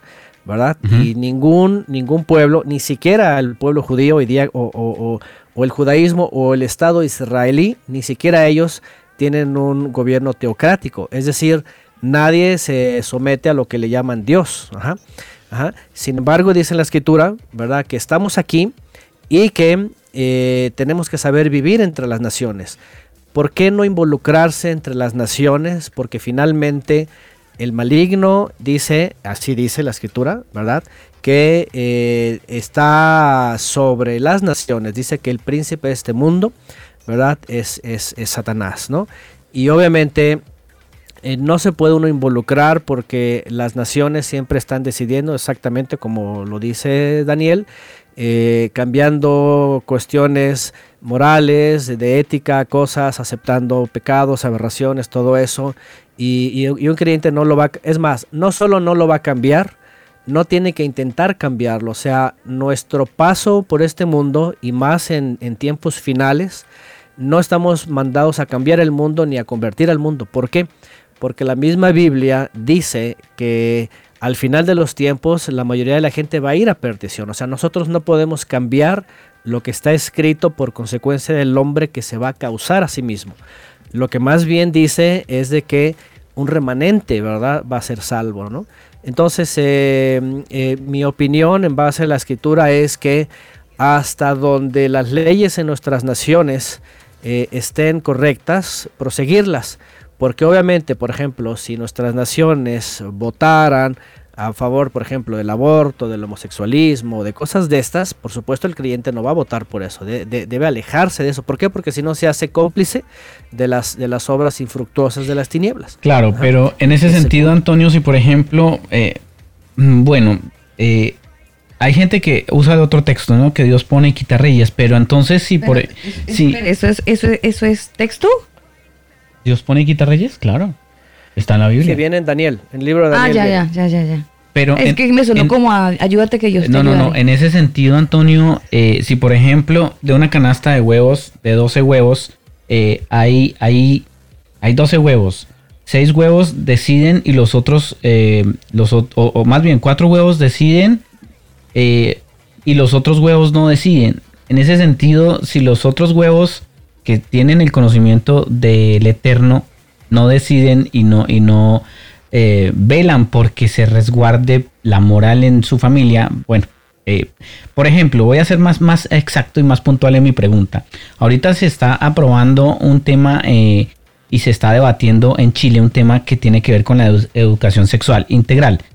Pero la educación sexual integral quiere imponer a todo el mundo a que los hijos ya no van a ser hijos de sus, por ejemplo, sus hijos no van a ser sus hijos, sino van a ser pequeños ciudadanos. Entonces, en México creo que ya está funcionando así. En México creo que ya lo aprobaron y me parece que en Argentina. Morena está haciendo eso. Eh, y el Estado va a educar sexualmente a los menores de edad y los padres no tienen derecho a hacerlo porque los hijos ya no son suyos, sino son pequeños ciudadanos. Entonces, en ese sentido, eh, ¿nos debemos quedar de brazos cruzados, Antonio? Eh, bueno, obviamente no, pero aquí la pregunta más bien sería eh, cómo es de que el creyente va a reaccionar a eso, ¿no? Porque ¿qué, puede hacer el creyente? O sea, vemos en la escritura, por ejemplo, en muchas ocasiones, cómo los gobiernos imponían, ¿verdad? ¿Qué es lo que hacía el creyente? ¿Qué es lo que hacía? Simplemente no participar, simplemente apartarse y, simplemente esperar en el creador, ¿verdad? Este, tanto la respuesta como la protección, como la ayuda, ¿no? Eh, ¿Por qué? Porque al final, al final, este, dice la escritura, y esto es muy claro, ¿verdad? Que en los últimos tiempos, ¿verdad? Satanás iba a ser desatado, iba a engañar las naciones, que iban a, iba, se iba a apoderar, por supuesto, finalmente de, de, todas estas naciones, iba a, o va a causar justamente todo esto, ¿verdad? Y, el Mesías dice que solamente tenemos que, resistir, dice preparar, estar, estar preparados, estar resistiendo, ¿verdad? Y hasta esperar el día de la redención. O sea, no nos dice en ningún momento, ustedes van a ver, ni del Mesías, ni de los eh, eh, apóstoles, ni en Apocalipsis, que los creyentes, por ejemplo, tienen que actuar, que, que hacer algo, que poner, este, o crear algún uh, grupo político, o no dice nada de eso. La verdad es de que no lo dice por qué, porque por otro lado sería ir en contra de la voluntad del creador, porque lo que quiere el creador o lo que está dejando el creador es dejar al hombre a, que a que se busque su propia perdición, ¿no? Entonces, ¿qué es lo que puede hacer uno? Por ejemplo, nosotros, eh, pongo como ejemplo porque en México, en México tiene varios años, sí, que aunque no es una imposición, este, ¿cómo se puede decir? Supervisada, en las escuelas se ha enseñado Darwin, se ha enseñado eh, todo eso del transgénero, ¿verdad? De cuestiones de perversidad, o sea, se ha enseñado eso. ¿Qué es lo que hacemos nosotros como padres? No los mando a la escuela. No los mando a la escuela, no los mando a, estas personas, no sabemos quiénes son, qué piensan, qué creen. ¿Qué hacemos? Nosotros hacemos en nuestra parte, en casa, darles la formación académica, seguirles instruyendo en la palabra, enseñándoles cómo está el mundo, etcétera. O sea, mientras tengamos la forma, nosotros lo vamos a hacer. Este, y, siempre hay forma y siempre hay, y, lo hemos hablado antes, ¿verdad? Esto es como cómo eh, santificar a nuestros hijos, ¿no? Obviamente hay cosas que a lo mejor, no sé, si en sus países ya son, son dictaduras, ¿verdad? Eso ya cambia el asunto, ¿no? Mm. Porque si son dictaduras y es algo que ya eh, nadie puede escapar, o sea, ya es una imposición, pues bueno, yo no sé, ¿verdad? Pero, pero tal vez lo mejor es moverse de país, voy a, hacer algo. Voy a meterme aquí por un terreno así como medio espinoso. Eh, y seguimos hablando de Salomón, y es que eh, eh, finalmente este, este, este panorama y esta conversación que estamos teniendo es muy interesante porque Daniel propone, eh, bueno, Antonio en su respuesta propone que la academia también, la academia, me refiero al sistema de educación de cualquier país, hace, entre comillas, eso, educar a nuestros hijos, prepararlos científicamente para enfrentar un futuro X o Y. Pero cuando no los llevo a la escuela, a que el Estado los forme académicamente, los está formando en el caso de Antonio, como otras familias que aplican el homeschool, para eh, darles esa instrucción desde casa. Con Salomón no tenemos alguna referencia de que haya asistido a algún tipo de escuela académica para que se haya formado o atribuimos la sabiduría de Salomón meramente a la promesa de Dios, Antonio. Bueno, si nos vamos a, lo que conocemos en la historia de los antiguos, eh, se encuentran datos griegos y algunas escuelas en otros, eh, eh, imperios o países que enseñaban los religiosos, o sea, eran, eran los sacerdotes religiosos que enseñaban. En el caso del pueblo de Israel, no solo Salomón, sino David y otros hombres hacia atrás, eh, obviamente ahí no se hablaba de cuestiones académicas, ¿no? Eh, la, ni tampoco de... Es que hay una confusión a veces cuando se dice educación, ¿no? Se cree que es formación académica. Una cosa es la formación académica y otra cosa es lo que se conoce como eh, educación, que en hebreo es jinuj, que tiene que ver con enseñarles la instrucción, para todas las áreas de la vida, ¿no? Eh, eh, el trato con las personas, el prójimo.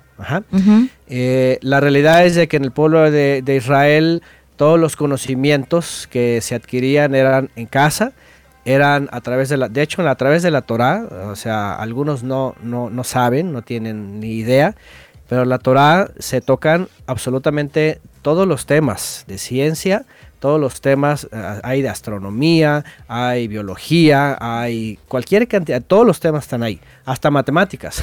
si ustedes van al hebreo... Hay que contar las, genealogías. Ahí aprenden a sumar. no, las letras hebreas eh, tienen una numeración cada una. ¿Eso no es gematría, Antonio? No, una cosa es la gimatria y otra cosa es la matemática. Ustedes, si ustedes vieran el hebreo, eh, como se escribe, ¿sí? verían también puros números. Lo que estoy diciendo es de que también se aprende todo lo que es aritmética, o sea, se aprenden muchas cosas. Bueno, mi, respuesta va en, este entorno, ¿no? Eh, vivimos en una sociedad en donde obviamente se habla de progreso, se habla de todo eso y se habla, se habla de cuestiones académicas, ¿no? Lo malo es de que la gente ha entendido que tiene que ir a la escuela para hacer algo, para ser alguien.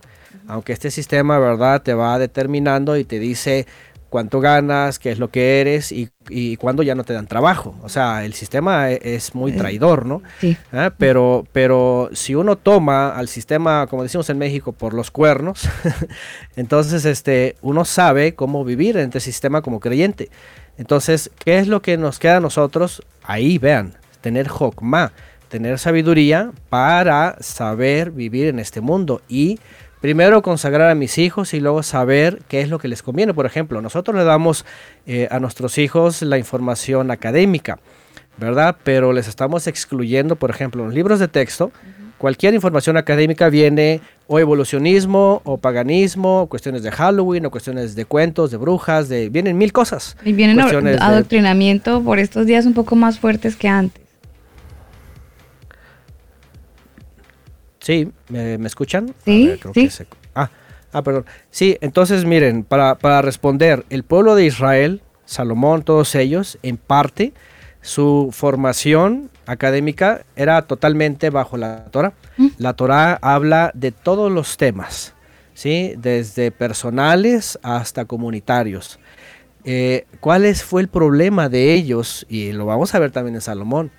El problema es abrirse a otros conocimientos. De hecho, ustedes ven más adelante que Salomón, cuando construye su palacio, que por cierto le empeñó más dinero y más tiempo, ¿verdad? Hizo, hizo algo parecido a lo que hizo después Nabucodonosor, ¿no? Jardines colgantes. Dice que tenía hasta un zoológico, trajo animales de todos lados, eh, animales exóticos, empezó a indagar en todas las ciencias, todo el conocimiento, o sea, eso lo embotó.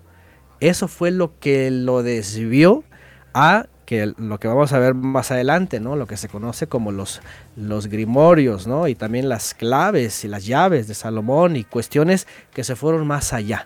¿Sí? Cuando entró la alquimia, entró la, el gnosticismo en su vida, entró todo esto y ahí es donde se desvió. Antonio, ya que estamos hablando de libros, em, hay, hay, una, hay una serie que algunos las, las, la atribuyen obviamente a Salomón que se llaman las clavículas de Salomón que eso de cristiano no tiene nada. Y por el contrario, como que revela ese lado denso de Salomón. Y no sé si hablando de este conocimiento que él, y de la sabiduría que el Señor mismo le dio a él, lo, lo mal utilizó em, en este supuesto libro o escritos por él de estas clavículas de Salomón. No sé si la quiera responder ahorita o a lo mejor eh, más adelante, pero ¿será verdad este libro? O estos escritos de la clavícula de Salomón? Bueno, uh, si quieren lo respondemos eh, rápidamente, pero lo vamos a ver más adelante un poco porque hay algo que tenemos que leer y entender antes eh, sobre por qué él se fue con esto, ¿no? Hablando de la educación que ellos tenían, miren, si ustedes van a la Torah, ¿sí? Es muy clara la Torah. Cómo vivir, desde la, cuestión personal, ¿verdad? De higiene, de pureza, de alimentos, de el vecino, de, los, de las colindancias, de las construcciones, de las telas, de todo, absolutamente todo. Cuando se trata de las creencias, de las cosas adentro y afuera, la Torah es muy clara. Dice que no tiene que tener vínculo con las naciones, Porque las naciones, dice, sirven a los dioses extraños, al sol, a las estrellas, a los astros. Eh, o sea, las naciones ya están metidas en esto, pero desde siglos, ¿no? Antes. Entonces, cuando se habla de estas cuestiones oscuras de Salomón, ¿verdad? Los rabinos antiguos, ¿sí? Y, y hay escritos del primer siglo en donde se sabe, ¿verdad? Que sí, todos estos documentos que se le conocen, ajá, eh, habrían pertenecido a Salomón y se los había heredado a su hijo. ¿Para qué? Para tener un poder sobre las cuestiones oscuras, ¿no? Sobre los demonios. Entonces, eh, en parte, en parte es justamente de salirse del reino. En parte es justamente de buscar el conocimiento de afuera, de poder tener más rango en, en tanto en la gente como en lo espiritual, porque eso también tiene que ver con eh, ejercer poder eh, oscuro en contra de personas, en contra. Sí, es, muy, es que es muy denso el contenido, Antonio. Sí, sí, por supuesto. La, la, la famosa este, las famosas llaves, ¿no? O clavículas, eh, según en, en, latín, ¿no? O los grimorios en, en, griego, ¿no? Que tiene que ver con grama, que tiene que ver con figuras o símbolos. Que por cierto, ustedes han visto esa famosa estrella de David que le llaman falsamente ahí, ahí aparece. en parte de esos eh, eh, logos o, símbolos ah, se ve en repetidas ocasiones. Sí bueno la tradición judía el, el, judaísmo místico que se le conoce como la escuela de misterios de Egipto de Babilonia y, y de cuestiones filosóficas ha acuñado y ha guardado celosamente toda esta información. Y, y la Kabbalah, que es el judaísmo místico, habla, eh, esta famosa estrella es realmente la estrella de Salomón. ¿eh? Eh, la gran mayoría de la gente dice, ah, la estrella de David. No, es la estrella de Salomón. La estrella de David es un pentagrama, es el que tiene cinco picos, pero es un pentagrama. de hecho, grama en, griego tiene que ver con dibujo. De, de, ahí es donde viene todo esto de electrograma y todas esas cosas. Entonces, los grimorios viene de grama, son símbolos que en teoría Salomón aprendió de las naciones, de todos estos pueblos, por sus esposas y todo esto. Y lo que él hizo es justamente, fíjense, educarse de las naciones, eh, entre comillas, educar, lo que es instruirse de las naciones. El primero se sale del reino, después empieza a envolverse con todo esto, ¿sí? Eh, obviamente eh, es un momento en donde, donde está creciendo el reino, él él cree, él entiende, ¿verdad?, que así va a someter a las naciones, no se da cuenta, evidentemente, que el enemigo le está eh, llegando por eh, la situación de las esposas, de las mujeres, porque le empiezan a acercar esta información, empiezan a hacer rituales. Y lo que ocurre acá es esto, ¿verdad? Es de que él se deja llevar, se deja seducir, y al menos eso dicen los rabinos, que Ahora, hay que saber algo, ¿eh? porque en el judaísmo místico, ellos no desaprueban esto. Ellos realmente creen que es una forma aprobada para ejercerla en, la vida religiosa. Mm. No sé si ustedes recuerdan cuando hablamos de la guerra espiritual. Sí, claro. Que el, el cristianismo tomó todo esto para comenzar este famoso asunto de la guerra espiritual. Lo hablamos ampliamente. ¿Por qué? Porque ellos mismos se basan en esto. Conocen todos los nombres de las potestades, de las huestes y de todo, porque ahí vienen. Saben eh, a tratar y hablar con ellos porque ahí vienen. Eh, o sea, esto no es mandamiento del Eterno, esto viene de, Salomón, el judío y el cristiano. Cuando hablamos de eso, ese yo revueltijo viene de ahí. Tengo, tengo entendido, Antonio, que incluso parte de esos escritos, eh, obviamente, venían como que trabajándose desde, desde antes de la vida de nuestro Señor Jesús. Obviamente se entiende que de Salomón y de, esa época cuando, cuando él empezó a mezclarse, pero, pero ese tipo de prácticas ya estaban en la época de Jesús con, con mucha fuerza. Claro, de hecho, una de las acusaciones que algunos fariseos le, dicen al Mesías es que él liberaba por el nombre de Belcebú, mm. porque ellos sabían que había hechiceros, había gente que tenía estos poderes, ¿verdad? Porque acuérdense que el Mesías dijo que el, reino de Satanás está dividido y entre ellos se echan demonios. Ajá. Entonces, como ocurre hoy día, ¿verdad? Que ay, que fue liberado, que vomitó, que no. Pues es que por eso les dije aquel día. Son reinos divididos, se están peleando entre ellos, se echan entre ellos, y uno se levanta en el cuello y dice, ah, yo sané, yo liberé, yo esto, pero están peleando reinos contra reinos, son, es una revoltura. Entonces en el primer siglo pasaba lo, mismo y confundían al Mesías con decir, este es otro que está peleando contra otro reino y está echando fuera demonios por el, nombre de Belcebú. Y porque sabían que había mucha influencia egipcia, había escuelas egipcias de, esta categoría. Ahora, esto viene antes de Abraham, no solo antes del Mesías, ni antes, ni en la época de Israel. Esto viene desde los sumerios ya practicaban esto, los egipcios ya practicaban esto. Ellos tenían exorcistas, ellos tenían todas estas eh, eh, podríamos decirlo, fórmulas, ¿verdad? De, demonios y todas estas cosas. Realmente ya existía. Cuando viene Salomón, simplemente él se hace un excelente alumno, ¿verdad? De todo esto y mete todo esto en su vida. Esto lo hereda y se queda en el judaísmo y luego ellos lo empiezan a practicar. En la Edad Media, como les dije en, ese estudio, este, ellos lo practicaban y, era, y, es algo que, que tiene poder, o sea, de las tinieblas, o sea, lo manejan. En la cristiandad del último siglo y medio se metieron en este asunto y por eso muchas cuestiones así de espirituales y que pleitos y que todo, pero eso es de reinos divididos, ¿verdad? Ellos, ellos conocen esto, conocen los símbolos, conocen los nombres de los demonios, todo esto, ¿no? Claro. Entonces, eso es justamente... Y es, y es, eso, perdón Antonio, es interesante conocer ese, ese, ese lado oscuro de Salomón porque como que poco, poco se escarba o poco se abre ese perfil de Salomón porque siempre vemos el lado bueno. Aprovecho a esta hora de saludar a la gente que se conecta con nosotros, a Sheila Baez, para ella que está en Estados Unidos, un abrazo muy especial. La gente que está en la ciudad de Bogotá, también gracias por estar conectados con nosotros a esta hora del día.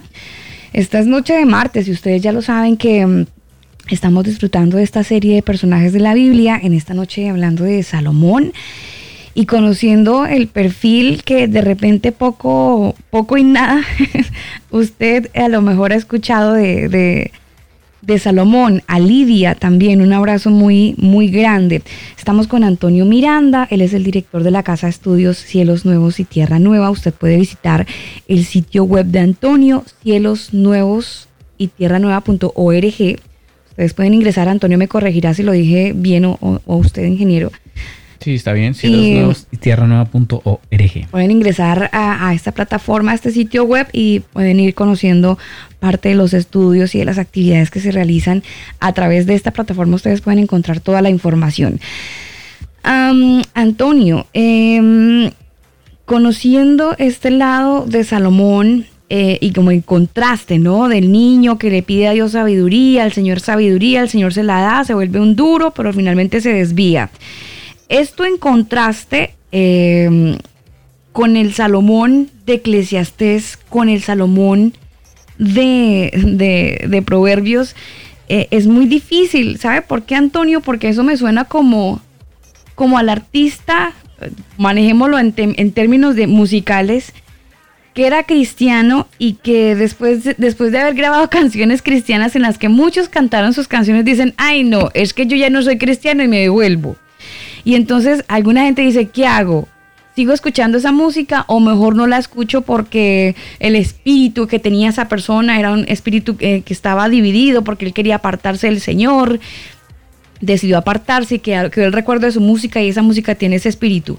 ¿Se puede comparar o decir que ese espíritu dividido lo pudo tener Salomón cuando escribió Proverbios o cuando escribió sus, eh, Eclesiastés? Bueno, aquí tenemos eh, yo creo que una diferencia de años. Hay que saber que una buena parte de su reino, posiblemente la mitad, estuvo obedeciendo al Eterno, estuvo, tenía inspiración, el Eterno se le apareció dos veces. Ahorita vamos a ver, por ejemplo, simplemente a los siete años él levantó el templo, lo consagró, ¿verdad? y empezó en función. Tardó otros 14 años para levantar su palacio y otros edificios y, vamos a pensar que en 21 años eh, pareciera que estaba haciendo bien y, pareciera que en ese tiempo, ahora aquí hay que poner también esas diferencias, ¿no? El, libro de los proverbios, eh, la mayoría de, los proverbios son de él, sí, al final ahí vienen otros autores y en lo personal eh, nosotros hemos hecho un estudio de toda la Biblia verso a verso usando el contexto hebreo Hemos estudiado los proverbios también, hemos ido uno a uno tratando de, comprender las expresiones y las palabras. Eh, y todos tienen, al menos buscándole conexión con la Torah, sí se puede eh, entender que era parte del momento en donde él eh, era acepto delante del Eterno, o sea, era correcto. O sea, hay proverbios, por supuesto, que sí concuerdan con la Torah, hablan de tanto la ética, la moral, la santidad, eh, la, pureza, por ejemplo, sexual, y todos estos sí entran dentro de. Cuando venimos, por ejemplo, a Eclesiastés, ¿verdad? Que es el, predicador, vemos... O vemos Cantares, que, también está ahí como en entredicho. Sí, bueno, Eclesiastés, por ejemplo, que es el predicador, parece que ahí ya pasó el, el asunto difícil Y ya o sea, la eso es después de las clavículas, más o menos. Sí, ya. Exactamente, Ya. sí, sí, sí, porque ahí ya se da cuenta de que finalmente todo es vanidad, ¿no? Se, se entiende que ya pasó todo esto, ¿no? El contenido también se, enti- se- se- se- se encuentra correcto, ¿no? Ante la Torah. El, el tema de Shir Hashirim, que es eh, el canto de los cantos, o que se le conoce como cantar de los cantares, eh, es complicado, ¿eh? porque es ambiguo. Algunos creen que no fue de Salomón, ¿verdad? Eh, eh, tradicionalmente el judaísmo se lo adjudica a Salomón, ajá, pero el contenido es eh, complicado, ¿sí? Porque aunque los creyentes del primer siglo, ¿verdad? Ya avanzado en años, al tratar de ver estos, ahora esto es después del año 90, cuando se introduce el libro al canon, ¿eh? porque primero no, no estaba este, Mm. pero después del año 90 que es introducido y en el segundo y el tercer siglo, sobre todo en el cuarto siglo, en la época de Constantino, que se incluye porque era parte del canon judío, eh, las expresiones están adjudicadas a una, a una alegoría de- del novio, el Mesías, y la novia, eh, la, el, eh, Israel, ¿no? En estos casos, en este caso, los, los creyentes del Mesías. Pero es, son como alusiones, por supuesto, que eh, están cruzadas, ¿no? Pero la realidad de las cosas es de que no se sabe si fue de él y si fue de él eh, está complicado porque es un, de, de hecho los rabinos en hebreo dicen que es un contenido altamente sexual. ¿verdad? Que si lo leen en hebreo, O sea, o sea este, que la no- no- Mm, no, no es tan, tan hermana, o sea, ¿está en entredicho? ¿Podría ser la reina Bueno, de Saba? eh, eh, tradicionalmente se, se adjudica a alguna mujer. La verdad es de que no, no se sabe tampoco, ¿verdad? y esa es otra cosa, ¿no? ¿A qué mujer? Ahí ¿A quién está definido, refiere, sí, porque no sabemos si es una, si era de las nuestras o de las de afuera. Sí, por supuesto, ¿no? Porque por un lado, su esposa, su esposa como linaje hacia los reyes fue Naamá. Y el asunto de, por ejemplo, la mujer etíope, ¿verdad? Que venía del sur, pues Mm. no se sabe. Se, se cree que tuvo un amorío y que hubo descendencia ahí. Entonces, la verdad que no se sabe quién era y, y- y podría ser una relación tanto promiscua como indebida, ¿no? Entonces, es complicado ese libro, ¿no? Y obviamente fue añadido por los rabinos. O sea, ese libro podría estar en entredicho como el libro de Esther. Sí, bueno, el de Esther es claramente eh, nocivo. Ese no tiene nada que ver. Ese es el que hay que con- arrancar. Ese sí, yo no sé de los demás, yo lo arranqué hace muchos años, ¿no? Ya, y, y- Pero- y- pero usted tiene la, el Cantar de los Cantares, por ejemplo, Antonio. Sí, ese, ese yo lo, ese lo tengo yo en la Biblia, pero siempre yo cuando lo, estu- lo, lo hemos estudiado, ahora últimamente no lo hemos estudiado, Sí. pero cuando lo estudiamos, siempre lo estudiamos con este antecedente, ¿no? Vamos a, a decir, número uno, este, se le ha adjudicado a él. Número dos, vamos a intentar resolver qué es lo que dice, cómo lo dice, porque hay cuestiones, hay cuestiones incluso que se han usado, ¿no? Eh, mal, mal. Por ejemplo, hay una parte en donde habla de escribiré tu nombre en, en mi... Ponme como un mi- sello sobre tu corazón, como una Ajá, marca sobre y tu... muchos, y muchos han Eso, atribuido los eso es, tatuajes. eso es- Ay, eso es de esquela, eso es de esquela, Daniel, eso es de, de romance de novios cristianos. Le dedico el libro de Cantar de los Cantares y así es una relación cristianamente amorosa, ¿Me con, entienden? con Entonces, cito, con cita sí, bíblica entonces- y todo.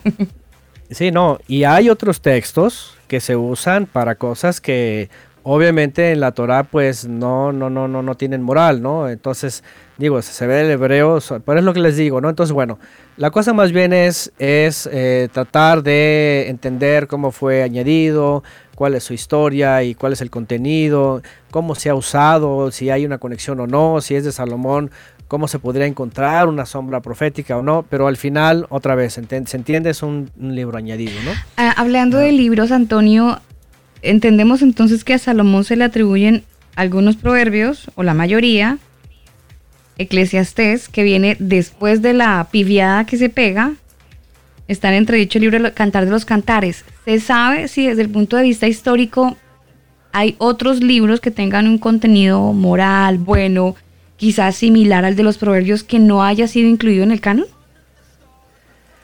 Que se pueda Ah, leer, por ejemplo. Bueno, están los que son extrabíblicos, eclesiástico y sabiduría y todo eso, pero mm, eso no, no, tiene registro de canónico o de correcto, ¿no? Eso yo no lo recomiendo. Ajá.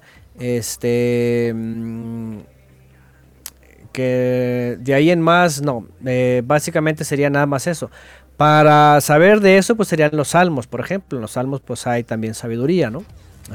Entonces, este, en el caso de lo bíblico, podríamos decir, o lo recomendable, pues nada más serían los proverbios, que entendemos que se fueron escritos, sí, en, un tiempo en donde Salomón podríamos decir que eh, habría tenido oportunidad de escribirlo, ¿no? Una buena relación con el Señor, sí. Sí, de hecho aparece, aparece en el primer libro de los Reyes, capítulo 4, si ustedes lo ven ahí, dice que por la sabiduría y la inteligencia, ajá, eh, pues tuvo mucha fama y, ahí dice que eh, incluso lo compara por encima de otros sabios como Etán, como Gemán, como Calcol y Dardá. Y dice en, el primer libro de los Reyes 4.32, vean, compuso 3.000 proverbios y 5.000 canciones. Entonces entendemos que eh, sí habría escrito esos proverbios, sí habría escrito incluso cantos, y, es muy posible que Cantar de los Cantares lo pudo haber escrito él, pero en un momento en donde estaba un poco así desatado, ¿no? Por sus amoríos. Entonces, ese podría ser la vertiente a lo mejor en base al contenido, pues, en base al contenido, porque incluso el, nombre que le ponen, eh, Shir Hashirim, en hebreo es el canto de los cantos. Y aquí la pregunta es, a ver, es el canto de los cantos, porque hay muchos salmos que son verdaderamente exaltaciones. Y no se puede poner un canto de un hombre en amoríos y sobre todo que se le canta a la mujer por encima de todos los cantos. Entonces, este, esas son las cosas de, que hay que saber sobre este libro, ¿no? Entonces, si lo habría escrito Salomón, lo hizo en un momento en donde estaba un tanto desatado por los amoríos y por cuestiones de, de, pues, de sus pero Antonio, finalmente. Pero Antonio, eh, se puede ver como malo el hecho de que hayan canciones o, podamos adoptar canciones eh, para una mujer o para la pareja, bueno, para la pareja, o en el caso de los novios, o que tienen, pues, están, eh, están, ay, ¿cómo se dice, Daniel? Cuando una persona, comprometidos, comprometidos, eh, ¿está mal que se puedan dedicar canciones?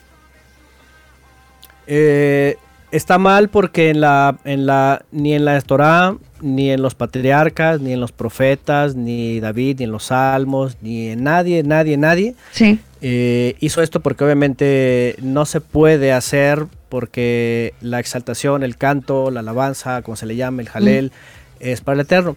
De hecho, eso es un punto importante porque fue justamente con este libro extra bíblico, ¿verdad? En esta faceta, eh, en donde se, se suele tomar para decir, ah, también se le puede cantar a la pareja. ¿Estamos hablando de, las clavículas? No.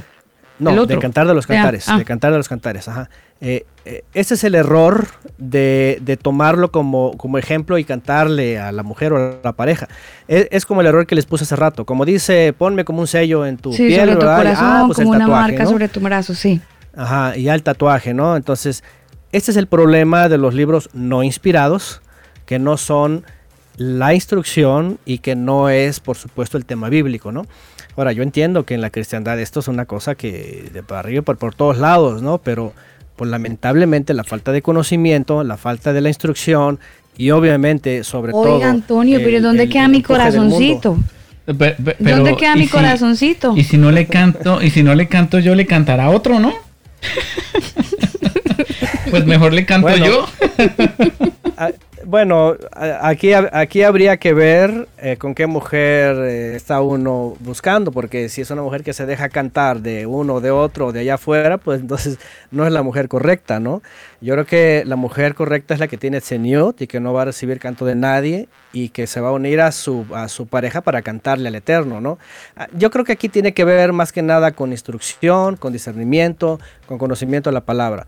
El gran problema yo creo de lo, del tema que ustedes mencionan es que no, se sabe nada y, obviamente está por encima las relaciones eh, personales, eh, la emoción, el enamoramiento, la cuestión Pero Antonio, espere Antonio, espere Antonio, porque le habla una mujer a la que le parece lindo una canción romántica que se mencione al Señor, por supuesto, bajo la bendición del Señor, los principios, los valores, a la que le parece lindo escuchar una canción emotiva de amor, por supuesto. Eh, eh, o sea, ¿eso está mal? ¿Está mal que yo me sienta amada, eh, querida, atraída por mi cónyuge? Obviamente no estamos hablando de un par de novios, sino hablemos de una relación de pareja ya con anillito, con anillito. ¿Está mal? que yo me sienta complacida o le estoy quitando yo la gloria a Dios por sentir que mi esposo me canta? Miren, yo creo que tiene que ver con eh, usos y costumbres. En el pueblo de Israel no van a encontrar nunca un antecedente, a menos que sea Salomón cuando andaba en su despilfarre, ¿verdad? cantándole a todas sus amantes. Pero no van a encontrar nunca dedicatorias de estas porque estamos hablando de distancias tan diferentes en la forma de conocer al creador, ¿verdad? Que es muy simple. Si ustedes me encuentran un texto en la Biblia en donde hay, ¿verdad? Alguien de los, de los padres primeros, de los patriarcas, de los profetas, ¿verdad? De todos ellos, o el mismo David, el mismo David, que era un instrumentista y cantor, eh, con dedicaciones a sus esposas, eh, yo les digo que adelante. Usted se vuelve compositor, una cosa así. Eh, la, realidad es de que no hay, o sea, no hay. Ahora, déjenme decirles esta parte, ¿no? ¿Por qué la cristiandad, y déjenme decirles que esto no ha sido siempre, no ha sido siempre. Y si ustedes ven un siglo antes, dos siglos, o sea, nadie que salió, por ejemplo, la reforma hacía esto ustedes preguntan, a ver, ¿por qué los últimos, que serán 40, 50 años, se ha introducido esta corriente, esta ola, ¿verdad? De, del romanticismo y cuestiones. No, en México, olvídense, esto, o sea, en México hay cristianismo para todos los géneros, hay mariachi, hay, de, hay de todo, o sea, es una mezcolanza así que impresionante, que bueno, se respeta, ¿verdad? Pero... Y órale. Eh, el punto bíblico, o sea, no hay. No hay. Ahora, si ustedes creen que hacerla sentir bonito, hacer sentir se tiene nada más que ver con canción, con algo romántico, cantado, con un instrumento, porque antes no había los instrumentos de ahora, ni las bocinas, ni las dedicatorias. Eh, si ustedes creen que es por ahí, yo creo que también hace falta reeducar a la gente, porque, porque la Torah habla, por ejemplo, ¿verdad? Y es que aquí también hay, hay algo interesante, en la Torah no hay enamoramiento. En la Torá eh, tampoco el amor es expresado como lo entiende los últimos dos, tres siglos, ¿no? Eh, en, en, hebreo es muy diferente, o sea, es como les puse el ejemplo del hebreo, ¿no? Cualquiera dice, ay, mira, está al revés. Estamos al revés todos nosotros. En Occidente es una cultura que se ha formado en los últimos 70 eh, años, de los 50 para acá, básicamente. Y, y, la verdad es de que nadie tiene idea, ¿verdad? De que es una eh, cultura emergente y pujante con las cuestiones modernas, ¿verdad? Y, de, emociones, ¿verdad? Y de cosas, eh, ¿cómo se dice? Eh, fluctuantes y también, ¿cómo se puede decir? Muy cambiantes, ¿verdad? Cambiantes y además que no tienen ninguna base. Entonces, lamentablemente, e incluso muchas mujeres, ahora, esto es parte de lo que ocurre hoy día, de muchas divisiones, de muchos divorcios, ¿no? ¿Por qué? Porque se entra y se cree que es la parte romántica, la parte del momento que se siente, después cuando ya se tiene lo que se quiere, ya no se le tiene sentido, creen que ya no se aman, creen que el enamoramiento es amor, después pasan un montón de cosas, vienen divorcios y luego vienen, ¿verdad?, otras uniones y se caen en cualquier cantidad de desvíos. Y es lo malo, ¿por qué? Porque han puesto dentro del orden cosas que no es orden y por eso viene el desorden. Entonces, si vemos, si nos vamos a la Biblia, o sea, como les dije hace rato, ¿no? Ustedes encuéntrenme a un Jeremías, a un Ezequiel, a uno de esos haciendo una dedicación a la esposa, ¿no? O al David mismo, ¿no? o a Moisés o a Abraham. Entonces, no lo van a encontrar. ¿Por qué? Porque el conocimiento del Eterno es una mentalidad, diferente y el amar es una forma muy diferente. ¿Sí? En el amor, en la Torah, no hay romanticismo, no hay cuestiones melosas, no hay cuestiones de momentáneas emociones, sino hay razones, hay actos, hay hechos, ¿verdad? Y este y no es de que sea frío, o sea, eh, lo que le llaman romanticismo, ¿verdad? Acercarse, abrazar, todo eso, eh, tiene que ver obviamente en la unión y tiene que ver con otras formas en la Torah. Pero entiéndase, no es como la sociedad moderna lo ha hecho, pues. No, pues usted me deja fría, Antonio, con lo que ha dicho. Eh, porque, porque es como si empezara una serie de, construcción emocional de, algo que por, por, mucho tiempo, incluyendo la Biblia y el libro de Cantar de los Cantares y miles de conferencias y prédicas y conferencias para matrimonios y congresos para matrimonios, eh, todas esas actividades eh, que hace la iglesia cristiana con el fin de, mantener el amor, de, consolidarse. Entonces todo eso se caería, Antonio. Todo, todo lo que se haga en pro de la pareja y que la iglesia por años ha hecho, todo eso se cae. Miren, mira, eh, Alba, acaba de decir algo muy interesante. Hacer todo eso para mantener el amor. Y la pregunta es, a ver, primero saben qué es amor y la pregunta es, ¿ustedes creen que pueden mantener el amor? ¿Creen que es algo que tienen que estarle echando a algo o hacer algo? Porque el amor es lo que les digo, hay una, hay una diferencia abismal entre lo que cree Occidente de amor, ¿verdad? Y lo que, lo que dice la Torah, ¿sí? Este, y bueno, es tema para otro momento, ¿verdad? Pero este es punto importante esto aquí, en menos en este momento, ¿no?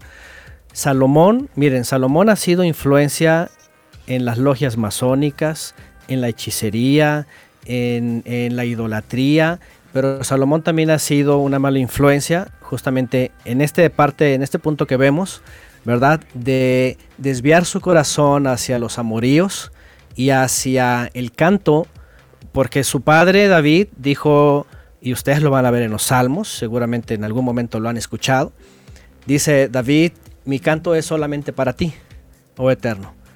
No hay nadie más. De hecho hay un salmo donde dice, cantaré a ti con todo mi corazón, ¿verdad? Con todo mi corazón. Lev. La palabra lev, que aunque la pregunta es, a ver, ¿está dividido el corazón? ¿Se puede hacer una parte? ¿Cómo, cómo es eso? No es como el cerebro que tiene dos hemisferios. El corazón entendido en un órgano es completo. Pero cuando dice él, te cantaré a ti con todo mi corazón, está diciendo, no voy a dejar ninguna reserva para cantarle al mundo, para cantarle a alguien más. Y eso que tuvo varias esposas, ¿no? Sino dice, todo mi ser, todo mi canto, todo lo que exalto, todo mi instrumento, todo es para ti. ¿Por qué? Porque en el momento que alguien desvía su corazón puede crearse un pequeño ídolo. Y esto para algunos va a decir, ay, espérame, ah, estás diciendo que soy idólatra. Bueno, eso dice la Biblia.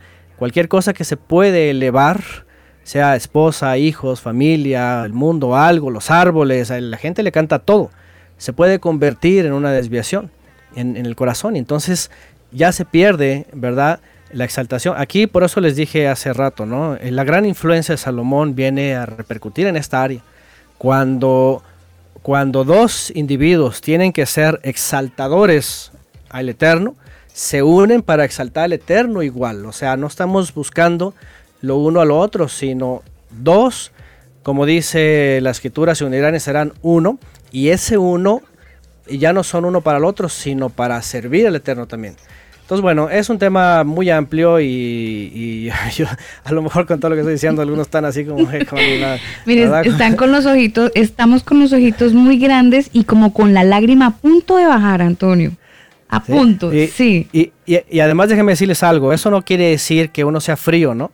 O sea, el hecho de uno agarrar a la pareja de la mano, de darle una caricia, de darle un beso, o sea, Porque eso es parte de la naturaleza. Se puede pensar en eso, pero, ay, no sé, Antonio, o sea, eh, sí, es parte de la naturaleza, pero, em, no sé, yo, yo creo que la mujer, sin caer en la exageración, sí necesita que se le quiera y se le, se le resalte por su belleza, por su actitud, por su servicio, por su, por su, por su carisma mismo de ser, de ser mujer atenta.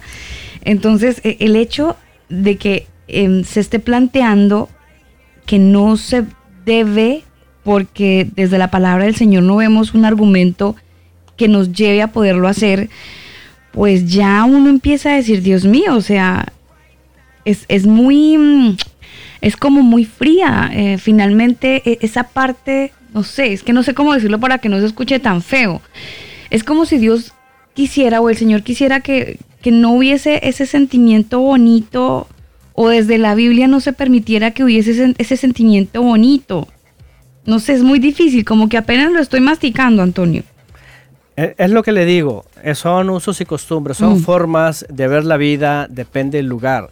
A, nuestra generación en Occidente, los últimos 50 años, 70 años, se, les, ha enseñado así, se les ha ido eh, construyendo por el ánimo, por las emociones, por lo que se siente y justamente por eso, por el alabar a la persona. Eso que acaba de decir Alba es muy importante porque la gente cree que tiene que ser reconocido. Es, es como en el mundo de la música, por ejemplo, ¿verdad? Este, no sé, alguien hace un canto y dice, es para la honra de Dios, pero después ponen letra fulano, canto fulano, crédito fulano, y este fulano, la honra para Dios o la honra para los, los, los que escriben y los que tocan, ¿no? Entonces, este, eh, imagínense, ¿no? Entonces, eh, es lo que les digo, son, son constructos mentales que no significan que no hay eh, emociones o sentimientos. Aquí el punto es importante, el punto es eh, cómo ha educado esta generación en Occidente, ¿verdad? El, contexto de pareja, ¿no? Y en dónde está fundamentado. Por ejemplo, si nos vamos a la Biblia, siguiendo por esta misma línea, la palabra del Señor menciona que el hombre debe tratar, bueno, es que no me acuerdo si es el hombre o el Señor se pone como ejemplo de que debe eh, tratar a su mujer como vaso frágil. Dentro de esa fragilidad que la misma Biblia le acredita a la mujer, eh, no está ese, ese, ese, sentido de protección y de cuidado y, de, ser, de decirle eh, tan linda, tan amorosa, tan tierna. dentro de esa fragilidad no caben las palabras, no cabe el elogio. Bueno. Se nos fue Antonio, pero ¿Antonio? No, creo que se nos, se nos, fue. Eh, bueno, hoy estamos hablando en esta bonita noche de combo acerca de Salomón en esta serie de los martes, personajes de la Biblia, y metiéndonos por una parte muy interesante porque em, de estas cosas no se hablan en la iglesia y si las hablamos, pues hablamos de lo mismo, lo mismo, lo mismo, pero darle una estructura distinta y plantearla desde la palabra del Señor y poderla conversar, eh, creo que es muy enriquecedor para todos. Así que ustedes que están conectados con nosotros, que se sostienen, que no se han ido, algunos que están a pesar de, esta noche futbolera eh, que tiene que ver en este encuentro entre Colombia y Chile, ustedes están ahí conectados. Gracias, quiero enviar un saludo en Barranquilla a Mónica Fernández, también a Lidia que está en Chihuahua, para ella un abrazo muy especial, para la gente que está en los Estados Unidos como Sheila. Y para nuestros amigos que están, bueno, en algún lugar del mundo, no hemos escuchado todos sus reportes de sintonía, pero sabemos que ahí están. A ustedes gracias en esta serie de los martes, personajes de la Biblia, voy hablando un poquito acerca de Salomón, conociendo eh, su perfil, su lado eh, de, reino, ¿no? Porque todos conocemos que fue el rey de Israel, pero también hemos conocido esa, parte tan de inteligencia, la sabiduría que el Señor le entregó a Salomón y las debilidades como un ser humano común y silvestre, donde, hombre, pues comete eh, errores, comete fallas, mete las de caminar, se desvía pero em, probablemente en este camino él, retoma la ruta y, se acerca al Señor, que es lo que creería yo estaremos eh, viendo eh, minutos más adelante. Pero estamos estacionados en un tema que tiene que ver con el amor, entendiendo que él probablemente también escribió el libro de Cantar de los Cantares, que se le atribuye a él, y conociendo que probablemente Daniel es una actitud inapropiada que hemos estado aprendido, aprendiendo Probablemente, probablemente. Eh, quiero aprovechar, Alba, de saludar a toda la gente que está conectada eh, en este momento a través de nuestras plataformas. Y para usted que eligió escuchar este podcast, pues muchas gracias por, por elegirlo, por escucharlo y recuerde que lo puede compartir con sus amigos, con sus familiares, si quiere que conozcan un poquito más sobre los personajes bíblicos. Este personaje que nos tocó hoy es Salomón. Estamos hablando de Salomón y damos la bienvenida a todos los que se conectan a nuestra transmisión en Facebook. Un saludo muy especial para el señor Libardo González, quien también está ahí conectado. Un abrazo muy especial para usted. Bueno, para Libardo y para todos los que están conectados en algún lugar del mundo a través de elcombo.com. Antonio, ¿usted sigue por ahí? Sí, sí, de pronto vi que se desconectó aquí, pero ya estoy, creo. ¿ah? Sí, sí, nos, bueno, nos, faltó eh, amor, nos faltó amor ahí en la señal que se fue cayendo. bueno, estaba respondiendo a la pregunta sobre vaso más frágil y les comentaba hay que ver el contexto, ¿no? Mm. Porque no habla de romanticismo, no habla de cuestiones de miel, ¿verdad? Y de cosas de cariñitos o de detallitos. Eh, si vemos el, el, el contexto, por, una parte dice que la mujer dice eh, fue seducida por Satanás. Entonces, si vamos construyendo todo este contexto, estamos viendo que la mujer tiene eh, por esa parte una debilidad, digo, el hombre tiene otras, pero la mujer es en donde el, hombre tiene que ser protector, sí, tiene que ser cuidador y tiene que eh, conocer, ¿verdad?, dónde vienen esos peligros, ¿no? Entonces, sí se trata de la amabilidad, sí se trata del respeto, sí se trata de que, obviamente, hablando también de fuerza, es inferior, y aunque esto les, repele a las, feministas, ¿verdad? Pero, pero en la creación, eh, por eso se habla de que del costado fue tomada, ¿no? Y hay toda una un poema ahí, ¿verdad? De los judíos respecto a esto, ¿no? Pero este, yo quiero que que si vamos al texto no lo tomemos por ejemplo como para decir ay entonces este todo se va a cambiar romanticismo y canciones y cosas bonitas porque eh, bueno yo no sé en México así es. Miren en México es un México bajo un constructo no sé en otros países que aquí desde bueno hoy día ya no es mucho esto verdad hoy día se hace de otras formas pero pero ah, si hablamos de nuestros bisabuelos y abuelos era llevar serenata, tocarle con el mariachi, cantar bonito y a la mujer salía así encantada, ¿no? Ya me ama, ¿no? Y, después se casa y a los ratos ya le es infiel, ya la golpea, ya no qué sé, ya entonces confunden enamoramiento y emociones y romanticismo con amor. Y luego dicen, ay, vamos a, recuperar el amor o vamos a que permanezca. Y entonces no saben qué es amor y qué es enamoramiento y entonces se ha convertido en todo esto, ¿no? Entonces, ah, por ejemplo, si volvemos a Salomón, imagínense cantándole el canto de los cantos, le llamaron a una mujer, imagínense qué va a pensar la otra esposa. O yo qué sé, las, las 660 y las 698 esposas, ¿no? Sí, sí, sí, sí, Entonces, este, se dan cuenta del problema, ¿no? Entonces, bueno, eh, como les digo, es un tema complicado, pero bueno, si nos vamos a la Biblia, la Biblia tal cual, y si nos vamos justamente a los que sí son exaltaciones en los salmos, este, todo el reconocimiento y la exaltación es al Eterno. ¿Usted cree, Antonio, que, que, David nunca compuso una canción, ya que era tan, eh, que los salmos de David, por supuesto, ¿no existe la posibilidad de que David le haya escrito algo a Betsabe, por ejemplo? Mm, no creo, no creo. Tendría que hacérselos a todas o, a ninguna, ¿no? Es mi percepción, ¿eh? Yo veo, yo veo a un David que no era complaciente con los hombres eh, ni con las mujeres en ese sentido, ¿no? Sino era un exaltador al eterno, totalmente, ¿no? Este, no sé, aquí eh, sería cuestión, ¿verdad? De, es que miren, eh, otra cosa, ¿no? No hay que buscar textos para decir, ah, aquí parece o aquí no parece. En la Biblia simplemente no aparece nada de eso. ¿Está o no está? sí, está o no está, ¿no? Entonces, este, pienso que son constructos, son constructos mentales, son constructos de los usos y costumbres, son, eh, no sé, eh, digo, hay personas que están adecuadas a eso, ¿verdad? Que son románticas, que son, no sé, y, y, el mundo les ha aumentado esto, ¿no? Y, son así. Pero por otro lado, pues bíblicamente, por ejemplo, no ven a un Abraham, ¿verdad? Este, cantándole a Sara algo, ¿no? Nada, o sea, en, ese sentido. Ahora, ¿cómo le demostraba su verdadero amor? Pues ser, eh, ser fiel, estando ahí, eh, sí, protegiéndola, incluso a veces diciéndole, está bien, si tú lo dices, porque por ejemplo con, el caso de Agar, ¿no? Agar, así, así, pues es tu sierva, haz lo que tú quieras.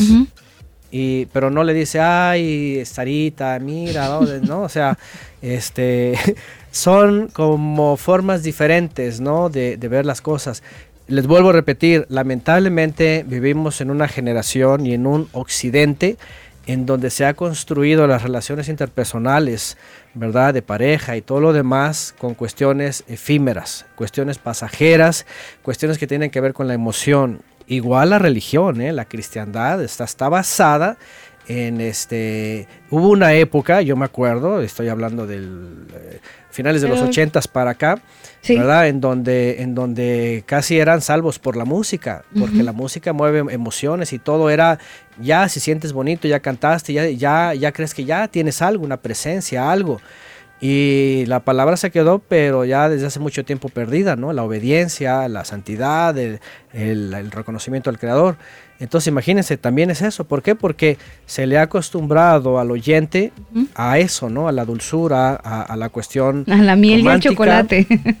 Pues lamentablemente, ¿no? Porque a la hora, fíjense, a la hora de la hora de ir a la palabra y la palabra que es estricta, ah, la gente se ofende, ay, se siente, ay, este, no me saludó, ay, o sea, están, están esperando en, en, en esa interacción emocional y, el oído y todo eso, pero cuando no lo encuentran, ay, no me ama, no me quiere, no me trajo el recuerdo, no esto, no el detalle, se dan cuenta, está basada en los detallitos, en las cositas así, y, la, la Torah no habla de eso. La Torah habla de hechos permanentes, todo el tiempo. Así se demuestra el amor en la Torah. Con hechos. En hechos, con hechos, con actos, con obediencia, ¿no? Entonces, bueno, eso, y otra vez, ¿Quién fue el problema de todas estas cosas? Salomón, porque Salomón, digo, si se le adjudica a él y si él fue, de aquí se basan todos para... Eh, yo me acuerdo en los noventas había grupos cristianos que tenían específicamente cantos para sus esposas. No, y todavía, no, eso no ha variado. O sea, de los, desde los noventas y hasta el día de hoy se siguen escribiendo canciones eh, que, hacen una combinación de, del amor, del amor de pareja, entre esposos. Em, incluso hay canciones que tienen que ver con el estoy llorando por ti, eh, eh, del noviazgo, del proceso del noviazgo y el, objetivo de casarse. y, que, y, que, obviamente se utilizan y se dedican estas canciones con el objetivo de mantener la llama encendida. que a lo mejor, que a lo mejor Antonio, no sé, no me parece Mm, pecado, no sé, es que, es, que eh, no lo veo como pecaminoso, yo lo veo solamente como, como algo emotivo, emocional, tan emocional como probablemente yo, pero no, no, no, no le percibo el día, hasta este momento no le percibo, le, no le percibo como la maldad, no le percibo como la, la esencia de lo malo. Perdóneme, probablemente yo estoy cruda, usted es un hombre que está completamente cocinado en estos temas y lo domina perfectamente. Yo todavía, bueno, eh, yo digo, mm. rayos, o sea, o sea, Señor, yo tengo un corazón y me parece lindo que, que, mi esposo me cante. Yo sigo creyendo que tú eres el Señor, Él sabe que tú eres el Señor y te amamos, pero si Él me dice, linda, bella, te amo, esposa de mi eternidad, qué sé yo, yo lo veo como un elogio, pero de ahí no, no, no cruzamos la línea, digámoslo así. Sí, e, e, es, cosa de percepción, ¿no? Mm. Y otra vez repito, otra vez repito, el hecho de tomar la mano, el hecho de una caricia, el hecho de decirle linda, todo eso, o sea, no, no es pecado ni está mal. Entienda, entiéndase lo que estoy diciendo. No, no, me refiero a una canción, que se quiera dedicar una canción con palabras que se elogien, sí. Sí, no, a mi punto de vista, sí, perdón si soy muy directo, pero para mí es mundano. Y además, por ejemplo, por Oye, ejemplo, está, bien, Antonio, que hablemos así, porque así como estamos en este programa, hay mucha gente que dice, pero ¿cómo? O sea, y se están llenando de miles de cuestionamientos. Y mire Salomón en, el bollo que nos metió, dirían en Colombia. La verdad yo le echo la culpa a él, ¿no? La verdad yo le echo la culpa a él. Tocando este punto, ahí usted tocó un tema, por ejemplo, el noviazgo. Imagínense, si yo les digo, es mundano, no es bíblico, no tiene ningún fundamento bíblico, y es anti el proceso de, la Biblia, por ejemplo, van a decir también, pero ¿cómo? Pero esto, pero lo otro. Y, yo la verdad, de Génesis 1.1 hasta Apocalipsis 21 es mundano. ¿Qué? No es ¿El noviazgo? No, sí, el noviazgo, ¿El romance así, claro. O sea, por ejemplo, y otra cosa que a lo mejor van a decir un shock, ¿cómo? Pero no, e, e, es, mundano. Eso otra vez es de, de reciente adquisición. Es como decirles, a ver, ¿por qué a partir de finales de los 80 para acá empezaron a cantar a la pareja. ¿Por qué? Por influencia del mundo, punto. O sea, la Biblia no te la van a encontrar nunca, ni siquiera en el siglo pasado de los cristianos que salieron de Roma. ¿Eso es querer quitarle la, gloria al Señor eh, desde el punto de vista de los, de los cantos, de la música? Antonio. Bueno, el reconocimiento al Eterno, de hecho, lo dice la Escritura, ¿verdad? Que eh, suya es el, reconocimiento, la exaltación, o sea, dice, yo no doy a, mi, mi, mi, exaltación, dice él, yo no se la doy a nadie, así dice, está escrito en los profetas. Este, quiero que me entiendan bien esto. Eh, no estoy diciendo y no estoy acusando, ¿verdad? A, a, toda esta, por decirlo corriente, musical, sobre todo en la cristiandad de los últimos 30 años, eh, de algo. Lo que estoy diciendo es, yo en la Biblia no lo encuentro, ¿verdad? Si es pecado o no es pecado, en el asunto de la Torah, o sea, e, es cuestión solamente de lo que yo veo en la Biblia y de la forma de buscar al Eterno y de relacionarse no solo con las personas, sino con la pareja, ¿verdad? Hablando de la definición de amor verdadero en la Torah, del compromiso, que por supuesto no hay noviazgo y todas esas cosas, eh, para mí yo no lo encuentro, es solamente lo que yo quiero decir. De ahí en adelante, obviamente, igual va a estar escuchando gente, va a decir, no, yo no quiero hacer, es ya está tiradísimo, ¿no? Yo voy a seguirle cantando a mi esposa. Eh, adelante, ¿no? Eh, no es algo que yo voy a definir, es algo que cada quien va a definir según lo que conoce de la Torah, de los profetas, de los salmos, y de, todo, de todo, ¿no? Es más, es más. ¿Se podría decir que es un tema de conciencia? Y de conocimiento? Yo creo que es un tema de instrucción de la Torah, de, los mandamientos. No hay más, o sea, de ahí en más, miren, una de las cosas que dice el Creador a su pueblo es, cuando entres, cuando vayas a las naciones, dice, no hagas lo que ellas hacen. ¿sí? No, no, hagas lo que ellas hacen. ¿Por qué? Porque te van a desviar, dice. En el mundo, por ejemplo, hay hasta un día especial para los enamorados. Y eso viene de los griegos, ¿verdad? Es un culto a una deidad, ¿verdad? Este, de la sexualidad, ¿verdad? Del asunto del noviazgo, el asunto de las musas, por ejemplo, de ahí donde viene música, ¿no? Las musas y, todo el romanticismo y todo. Eso es griego, ¿será que, es griego. Antonio, ¿será que Salomón eh, en, su época donde estuvo tan pifiado pudo haber... Eh, hecho escritos, poemas para sus, sus más cercanas eh, mujeres? ¿Es probable? Imagínense, si lo hizo para dejar un montón de hechicería, pues en el asunto de los amoríos estaba pero perdidísimo. Pues nada más cuéntenle cuántas mujeres tenía. Sí, sí, yo creo que tuvo bastante inspiración además. Es que, es que era un hombre que en su momento se desató, o sea, se desató, estaba eh, briago de, de, pasión. Y no era amor, entiéndase eso, no pasión, era amor. sí, sí, era desenfreno. Era, pasión era un tema que ya era inmoral, y él estuvo rayando en la inmoralidad por, por mucho tiempo y creería yo que eso fue lo, eh, lo malo. Sí, y aquí, bueno, para si, si quieren, para continuar, antes de que se nos acabe el tiempo, eh, esta parte de Salomón también fue influyente, ¿no? Y sobre todo en estas generaciones, ¿verdad? De, del canto al amor, al romanticismo, a la pareja, porque eh, vean, ¿cuántas historias han visto que le cantan todo el amor a una mujer y luego ya tienen otra y luego a lo mejor una tercera y entonces la pregunta es aquí, entonces, ¿qué le cantaste, no? ¿Estabas cantando amor verdadero, genuino, entrega? ¿O nada más era romanticismo, sentir bonito y conquistarla? Vivimos en una generación, fíjense por ejemplo, nosotros tenemos una serie, ¿verdad? Que es Creados para ser uno. Y en este tema, por ejemplo, hablamos un punto, este miren, vivimos en una sociedad en donde el hombre sale a, a la cacería. Y para como en el, como en el mundo de, la, de, las, de las bestias salvajes, ¿no? Para, para cazar tienen que ser sigilosos. La, la, la caza es eh, eh, furtiva, ¿verdad? Este, y, y, hay astucia. Entonces, afuera es como, es como una bestia que va tras el venado. La flor, el poema, la canción. No estoy hablando generalmente, ¿eh? algunos lo hacen para bien y termina todo bien, qué bueno. Pero en el mundo se lleva así, la conquista, el ligue, incluso la palabra ligue tiene que ver con cuestiones de, ya de, sexualidad, ¿no? De una cuestión promiscua. El ligue, el canto, todo esto, la flor, la cena, el romanticismo, todo esto es pura filosofía, es griego y es una construcción eh, de la antigüedad moderna, en donde se lleva finalmente, y no se hable del Día de Cupido, ¿no? Aunque lo han traducido como el Día de la Amistad, pero es otra cosa tergiversada.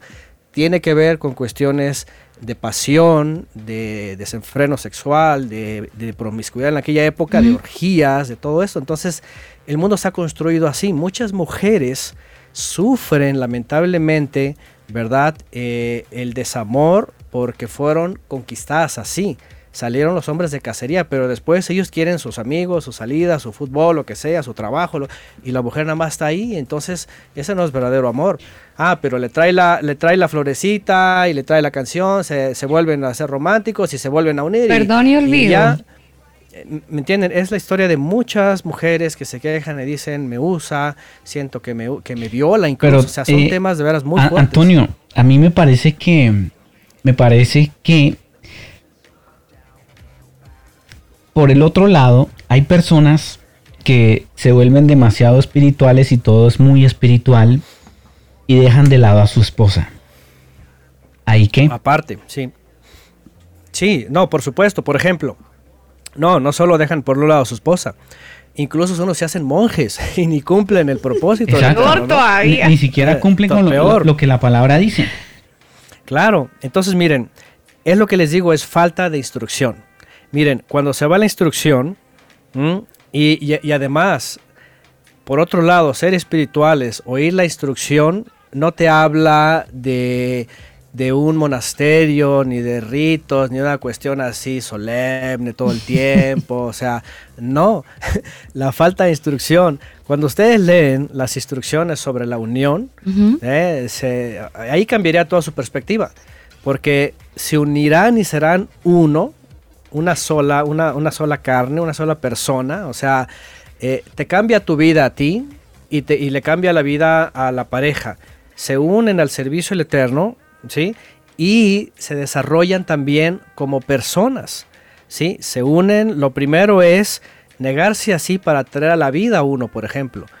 Y así se aman y así aman al que viene, así aman al Eterno, sirven al Eterno y, y otra vez les digo, obviamente no falta que se tomen de la mano, que se acaricien, que muchas cosas, pero a lo que, lo que yo quiero explicar es de que no hay el proceso romántico y de mantener la llama encendida como lo hace el mundo, con cantos o con, o con serenata o con mariachi aquí en México y salen con el sombrero cantándole a la esposa para reconciliarla y que no sé qué, no sé cuánto. No, ¿Me entienden? Sí, por supuesto están los dos extremos. Le, entendemos perfectamente, Antonio. Y mire, hay muchos eh, oyentes que eh, su único comentario es este emoticón carita de sorpresa, de que estoy sorprendido.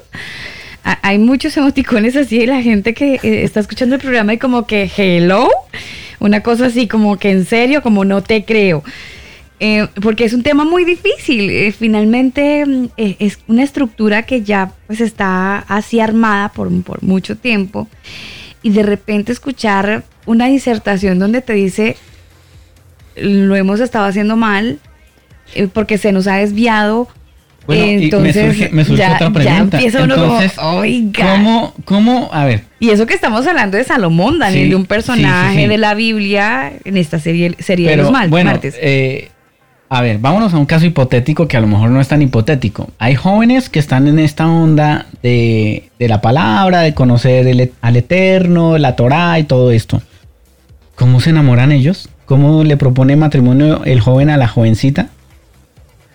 Entendiendo que no hay noviazgo. Sí, es muy fácil. En la Torah dice, eh, número uno, obviamente hay un, hay un proceso de instrucción. Otra vez, vuelvo a lo principio, ¿no? La instrucción es muy importante porque lo primero que nos dice es quiénes somos nosotros y qué estamos haciendo acá y si conocemos al Eterno cómo debemos de proceder. La Torah dice que eh, el Creador nos hizo, ¿verdad?, para eh, unirnos y tener descendencia, ¿no? Los propósitos los papeles o los roles de cada quien están en la, en la Torah. Número uno, la, la, escritura, la instrucción, la Biblia, no habla, por ejemplo, de cuestiones que tienen que ver con realización personal, realización de alguna u otra nación, de mm, eh, proyectos, eh, no sé, es que hoy día hay de todo, ¿no? Por ejemplo, hay incluso personas que se unen y no quieren tener hijos, tienen perros o lo que sea, o, simplemente, no sé, eh, hay muchas formas, ¿no? la respuesta es, la, respuesta es simple. Cuando los creyentes conocen el rol, ¿verdad? Obviamente, dentro, ahora eso es muy importante. ¿Por qué se habla de, de no al yugo desigual? ¿Por qué? Porque eso descompone todo. Supongamos el caso hipotético que dice Daniel. Entendemos, número uno, que ambos son conocedores de la instrucción, son temerosos del Eterno, conocen su rol, saben el propósito de los cuales fueron creados y también saben en la instrucción sobre la unión. Cuando saben la instrucción sobre la unión, saben, número uno, que es para siempre, Número dos, que el Eterno va a bendecir sus vidas y va a lograr sus propósitos con ellos. Número tres, que está basada justamente en eso, en la instrucción y en el, y en el propósito del Creador desde principio a fin. Y obviamente tienen que entender que no van a ser engañados por el mundo en cuestiones de amoríos, de emociones que se acaban pronto y que causan divisiones. Cuando ellos ya están entendidos, lo único que sigue es orar para que el Creador eh, les eh, haga conocer, se encuentren, se conozcan. Ahora, esto eh, se muy fácil, ¿verdad? Pero sí, no, obviamente no es fácil, ¿no? Cuando preguntan, a ver, ¿cómo le van a hacer si no existe el noviazgo? Bueno, primero hay que saber esto. Vivimos en una sociedad en donde hasta por el internet se conocen y se van a casar. Eso es un, eso es un problema, porque así no se pueden conocer las personas. Aquí tenemos Hermano Antonio, aquí tenemos un testimonio. sí, no, no, y no estoy diciendo que no, eh, no estoy diciendo que no exista. Sí lo llega a existir, ¿eh? pero si ustedes dicen, por ejemplo, bueno, hay quienes se conocen así y, lo han hecho bien, pues qué bueno, ¿no? Pero imagínense los que se han conocido así y resultan resultan de verdad eh, patanes, resultan hasta secuestradores, o quién sabe cuántas cosas resultan, ¿no? Pero, bueno, es, eso, pero Antonio, de la modernidad. No, pero pregunta, ¿cómo carajo se, cómo, cómo, le dice el jovencito a la niña? I love you. Me, me gusta, I love you. ¿Cómo? ¿Cómo? Ahí voy, eh, ahí voy, es simple. Y aquí nosotros, por ejemplo, en la casa de estudios, ha ocurrido, ha ocurrido. ¿Qué pasa? En la casa de estudios en el lugar o entre los que y, hemos tenido la dicha de que aquí hermanitos y hermanitas encuentren esposo y encuentren esposa. ¿eh? Incluso hemos sido quien les hemos eh, unido en la jupa, en ceremonias eh, de, unión. Eh, ¿Y cómo se ha dado esto? Número uno, es importante esto, conocer, número uno, su fe. Cuando uno al otro saben lo que creen, cómo lo creen y cómo lo viven, entonces los siguientes de ellos. ¿sí? ¿Qué es lo que ocurre aquí? Y lo dice la Torá. El varón toma la iniciativa para pedirla a ella. ¿sí? Para pedirla. Y si ella acepta, por supuesto entendiendo y conociéndose cómo interactúan, ¿verdad? En la fe. Entonces, ¿qué es lo que sigue? Lo que sigue es eh, viene un tiempo, eh, ahora esto también depende de los jóvenes, ¿eh? porque la Biblia solamente dice que cuando en fe se conocen, es decir, saben lo que, lo que cree cada uno y cómo lo cree desde la, desde la Biblia, ellos están persuadidos y convencidos de que pueden ser uno. ¿Qué es lo que sigue? O sea, por el espíritu ¿Se podría decir así? Que por pero es que, a ver, es que yo no sé, yo quiero aterrizar la vaina, Antonio, porque eh, eh, en una relación de matrimonio, primero, por supuesto, lo espiritual. Eso es supremamente importante. Con el patrocinio. Es lo primero y es lo último. Es, el siempre, obvio, siempre, siempre el tema espiritual es, es primordial. Pero es que también hay temas de convivencia, hay temas de, de que a lo mejor yo soy demasiado eh, ordenado y ella es demasiado desordenada y ahí vamos a chocar. Bueno. ¿Y qué? Eh, oremos al Eterno para que nos ayude a que usted cambie, Que que, yo mande cambie. un O sea, ahí No. ve- va- van a haber conflictos, Claro. van a haber roces y, y ¿cómo hacemos? No. O sea, y bueno, no me ha respondido a la pregunta. ¿Cómo le propone el tipo matrimonio a la Ahí niña? voy. A- ahí voy. Y por eso les dije que tenemos toda una serie, creo que son 15 temas de creados para ser uno. Y ahí hablamos de esas cosas, fíjense. Por ejemplo, ¿por qué tienen que tener problemas si uno es ordenado y el otro es desordenado? Primero, ¿por qué uno es desordenado? Pues porque es Sencillo. desordenado. ¿Por qué? ¿Por qué? Transforma. Porque la mamá le hizo todo. Bueno, ya te- te- entramos en problemas de la suegra, del, no hay programa Miren. que no se salven las suegras, vea, tenía que Un salir. saludo para las suegras que nos escuchan a esta hora. Ahí va. Ahí va la respuesta. Si la quieren así rápida, ahí va la respuesta. Seco, seco, seco. Antonio. Cuando se conocen en el temor del Creador y tienen la fe, como les dije, la fe va al principio y va al final. Todo el tiempo va la fe. ¿Sí? El varón pide a la varona, ¿verdad? Y se establece un tiempo de, de, de interactuar, de conocer, pero para llegar a la boda. ¿Ok? No es noviazgo. Es, ok, ¿sabes qué? Yo conozco el propósito del Eterno, yo te conozco a ti, también sabes, y eh, he tenido discernimiento de que, de, que, de que vas a ser, o vamos a hacer unidad. ¿verdad? Y, y- y si ella dice sí, Y ¿se si ella no tiene Isaac? paz, ay, es que el Señor no me ha dado paz en el corazón. Entonces, ¿hay que se le daña la No. vaina? Si no tiene paz, entonces pregúntele por qué no tienes paz. Ajá. ¿Que, a- ¿Acaso tu mamá te está diciendo algo? Y si, y si- y si- y si a ella no le gusta el muchacho, ¿cómo? ¿Hay que? Simple, simple, simplemente dice, ahora, hay me. que saber eso. Miren, Porque hay que saber haber eso. gusto, ¿no? Miren, sí, por supuesto, pero también hay de gustos a gustos, ¿no? Si la Claro, muchacha claro, dice, no me gusta, se respeta y el varón va a decir, te entiendo. Obvio, obvio. ok. Ahí le, obvio, ahí le ¿no? aplican, ahí le aplican el lado carnal a la vaina, porque si no le gusta. Exacto, exacto. Ahí va el otro punto. Si la mujer no está buscando las apariencias, ¿verdad? Y no está buscando, como dicen ahí, no solamente el príncipe azul, sino el tono de azul, o sea, tú dices, pues entonces no, vas a encontrar a nadie, ¿no? Pero si la mujer es espiritual y sabe que está delante de un muchacho espiritual y no importa, ¿verdad?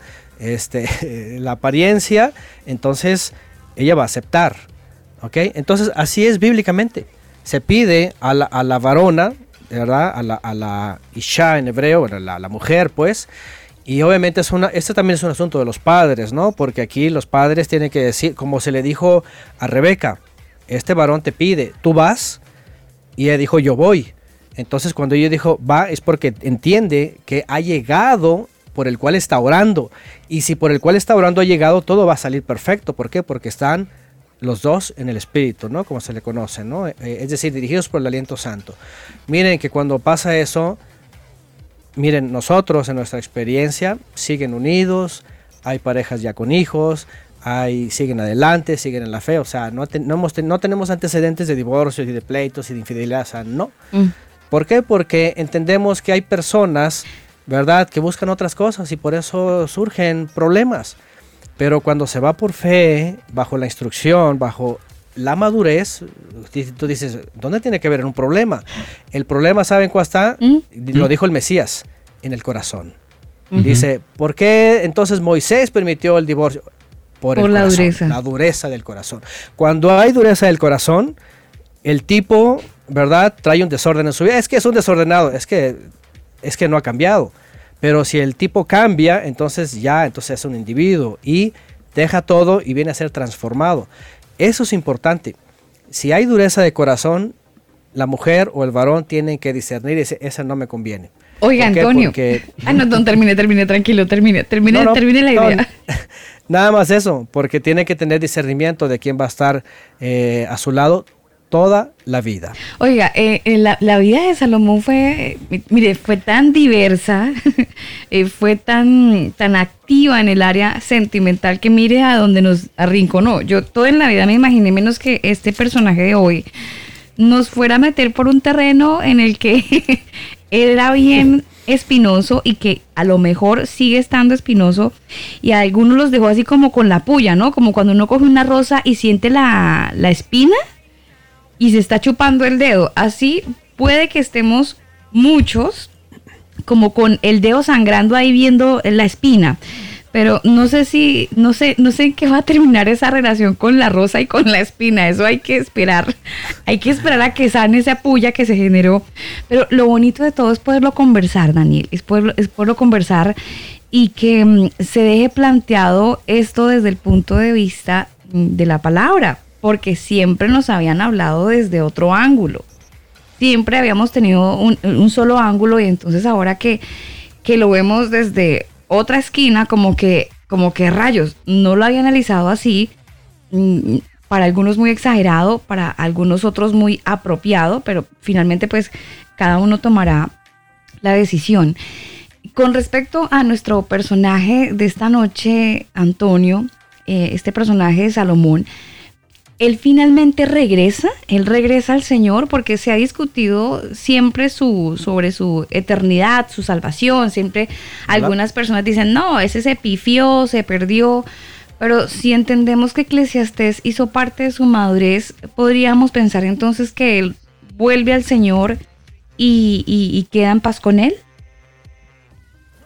¿Me escuchan ya? Sí, claro, no, aquí estamos. Sí, Ok, es que de pronto perdí el audio. Sí, sí, este, sí, tenemos este, ajá, este, eh, estas facetas, estas facetas de él, ¿no? Mm. Y sí, como, como yo les dije, ¿no? Salomón, este, eh, nos deja mucho en la historia de Israel.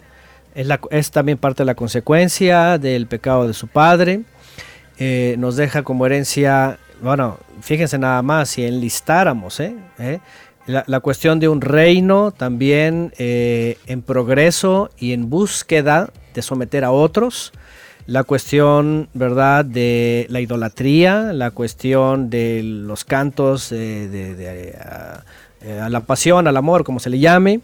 Eh, nos dejó como herencia la, el, ¿cómo se llama? Este, la masonería, porque los masones están basados en parte en esto, en las columnas de Salomón, ¿verdad? Y la construcción, los constructores les llaman los albañiles, etcétera. El misticismo, o sea, la simbología, sí, cualquier cantidad de cosas, ¿no? Y bueno, antes de concluir, quiero que vayamos eh, justamente a dónde fue el problema que, que, que pasó con Salomón. Y quiero que vayamos al capítulo 9 ya para para, para ver justamente el, punto medular, ¿no? Como se dice. Capítulo 9 del primer libro de los reyes. Dice, cuando Salomón hubo acabado la obra de la casa del templo y la, y la casa real de él y todo lo que Salomón quiso hacer, el Eterno apareció a Salomón la segunda vez, como le había aparecido en Gabaón, y le dijo el Eterno, yo he escuchado tu oración y tu ruego que has hecho en mi presencia. Yo he santificado esta casa que tú has edificado para poner mi nombre en ella para siempre, y en ella estarán mis ojos y mi corazón todos los días. Y si tú, ahí va, ahí va lo importante. Si tú andas delante de mí como anduvo David tu padre, en integridad de corazón, vean, no un corazón dividido, solamente para el Creador, en equidad, justicia, haciendo todas las cosas que yo te he mandado y guardando mis estatutos y mis decretos, los mandamientos, la Torah, yo afirmaré el trono de tu reino sobre Israel para siempre, como hablé a David tu padre, diciendo, no faltará varón de tu descendencia en el trono de Israel.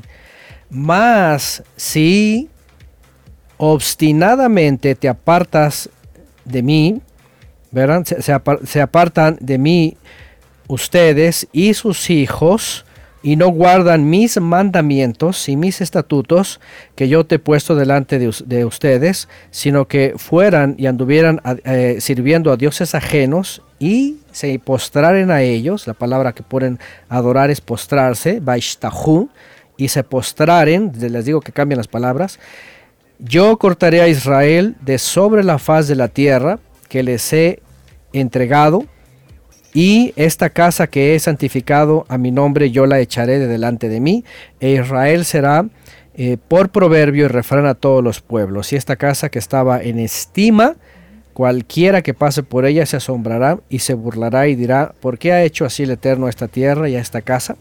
Y dirán, por cuanto dejaron al Eterno su poderoso, que había sacado a sus padres de tierra de Egipto y echaron mano a dioses ajenos y se postraron a ellos y les sirvieron. Por eso ha traído el Eterno sobre ellos todo este mal. Aquí está lo que hemos hablado antes. El Creador no da a manos llenas sin antes poner condiciones. Las condiciones han sido las mismas de siempre y hasta ahora si tú andas en mis mandamientos, si andas íntegramente, si me obedeces, si, etcétera, todo esto, adelante. Y si no, entonces... Chao, te cuidas. Casi que así. Sí, se va a quedar de tarea que lean detalladamente los que quieran. Primero el libro de Reyes capítulo 11, ahí viene parte de lo que leyó al principio eh, Alba.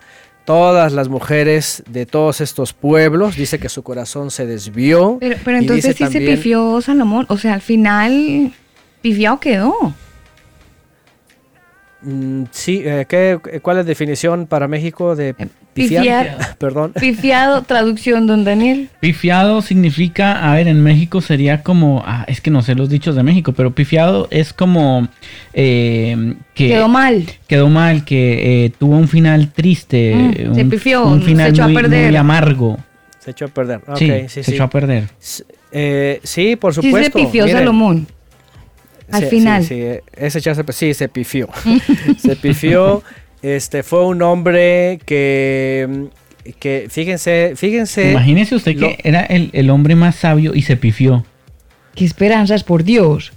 Miren, y, no significa que cualquiera, cualquier mortal se va a desviar igual, ¿no? Mm. Este, aquí importa mucho más bien, más bien, no, no, no finalmente eh, la sabiduría o la inteligencia o los títulos que tenga la gente. Aquí, aquí lo que importa más es el temor al Eterno.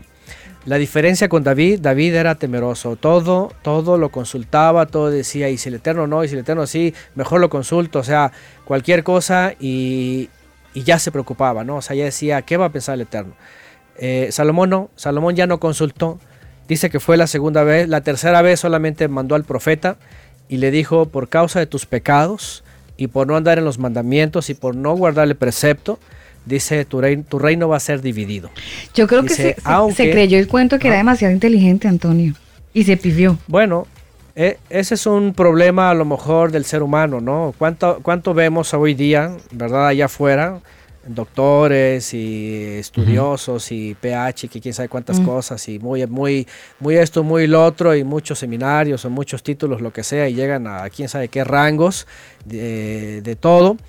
Y, miren, de, qué sirve tanto conocimiento, ¿verdad? tanta escuela, tantos títulos, todo lo que sea, si no hay palabra y no hay obediencia y no hay temor al eterno, como dicen ustedes, están todos pifiados, ¿no? Entonces no hay forma de, corregir. Y lo peor de todo es que se sienten, que, que lo saben todo, que lo tienen todo controlado y no se dan cuenta que, están viviendo una, una distopía, ¿no? Ellos mismos se han creado un mundo, una ilusión, ¿no? Entonces, este, eh, cuando ustedes leen primer libro de los Reyes, capítulo 11, ustedes dicen, ¿qué? ¿Cómo? a Astarte, a, a, Moloch, o mm, sea... Sí, es súper heavy. Y, dice que sacrificó a, sus hijos también al fuego. y ahí es donde viene. Ahí es donde viene todo aquello, que se inventó símbolos, unos se lo atribuyeron a David, ¿verdad? El pentagrama, otro se lo atribuyó a él mismo, el hexagrama, y todo lo que se conoce como los grimorios, ¿verdad? Todos los símbolos y, y los conjuros y todo eso, se entiende que lo hizo en su apostasía. ¿Verdad? Algunos creyeron que eran parte de inspiración y por eso lo usaban, lo usó el judaísmo místico, lo usa el cristianismo en parte, no eso de atar y que te declaro y que todas esas cosas quieren imitar a Salomón, ¿verdad? Este, porque así Salomón lo hacía. ¿eh? hablándole por nombres y por no sé qué tantas cosas, principados y quién sabe qué, ¿no? Entonces, la verdad es de que Salomón este, es simplemente una escena de que el ser humano se ha salido del reino y no iba a poder sostener un reino, porque a partir de aquí el reino se divide.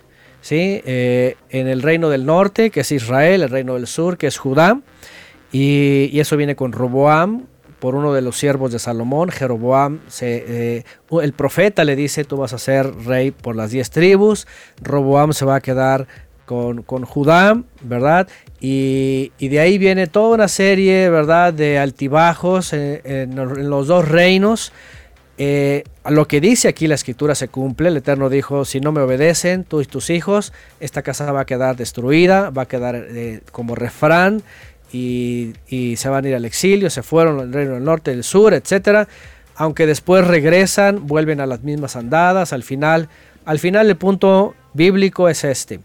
El ser humano eligió al salirse del reino, al confiar en un hombre, aunque se decía muy letrado y conocedor de todo y, muy religioso y eh, levantando templo. Aquí también vemos algo, ¿no?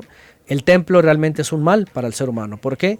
Porque se iba a convertir finalmente en formas humanas, en ritos, ¿verdad? En confiar en la estructura, en pensar que ahí está Dios. De hecho, hasta hoy día en el judaísmo, ¿sí? En el judaísmo, no sé ustedes si saben o no, pero los judíos en la diáspora, que se le conoce como en el exilio, cuando hacen sus rezos, dice que se colocan hacia En posición a Jerusalén, sí.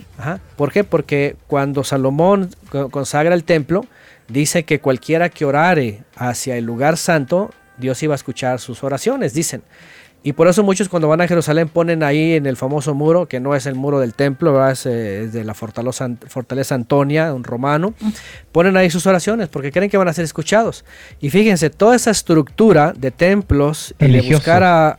Sí, de buscar al creador en templos, de creer que ahí se le alaba o adora o lo que sea, todo eso es salomónico. Y todo eso el Mesías lo vino a derribar. Por eso dijo, no quedará piedra sobre piedra. Y por eso dijo él, el Mesías, cuando ores, Ve a tu lugar en privado, cierra y ahí ora directamente a tu Padre que te escucha, que está en los cielos. O sea, finalmente el Mesías vino a enseñar qué es rey, qué es comunión con el Creador, qué es eh, ser el ungido, ¿verdad? El ministro también, o sea, otra vez. Y cuando se habla del hijo de David, pues finalmente no es ni Salomón ni ninguno de sus hijos, porque todos fueron un desastre, ¿no? A excepción de uno que otro. Y es la alusión a David, que es el mismo Mesías, ¿no? Y aquí es donde entendemos que todo esto nada más es evidencia para decir, el hombre es un desastre, cuando, cuando aún con sus buenas intenciones eh, se sale del reino y empieza a decidir, y sobre todo, empieza a tomar yugo desigual, mujeres, ya se echó a perder, ya estuvo. Y ahí viene el caos, ¿no? Así que Salomón como personaje pues nos da todas estas facetas y, y bueno, nos hereda, como ya hablamos, algunas de estas cosas que hoy día este, siguen siendo como parte de la vida de muchos creyentes, ¿no? Eh, cuestiones de cantar de los cantares, por ejemplo, pues se basan de ahí, ¿no? Em, etcétera. Entonces, este, al final Dice en el primer libro de los Reyes, capítulo 11, después de todas sus idolatrías y todo lo que se menciona ahí, dice eh, que murió.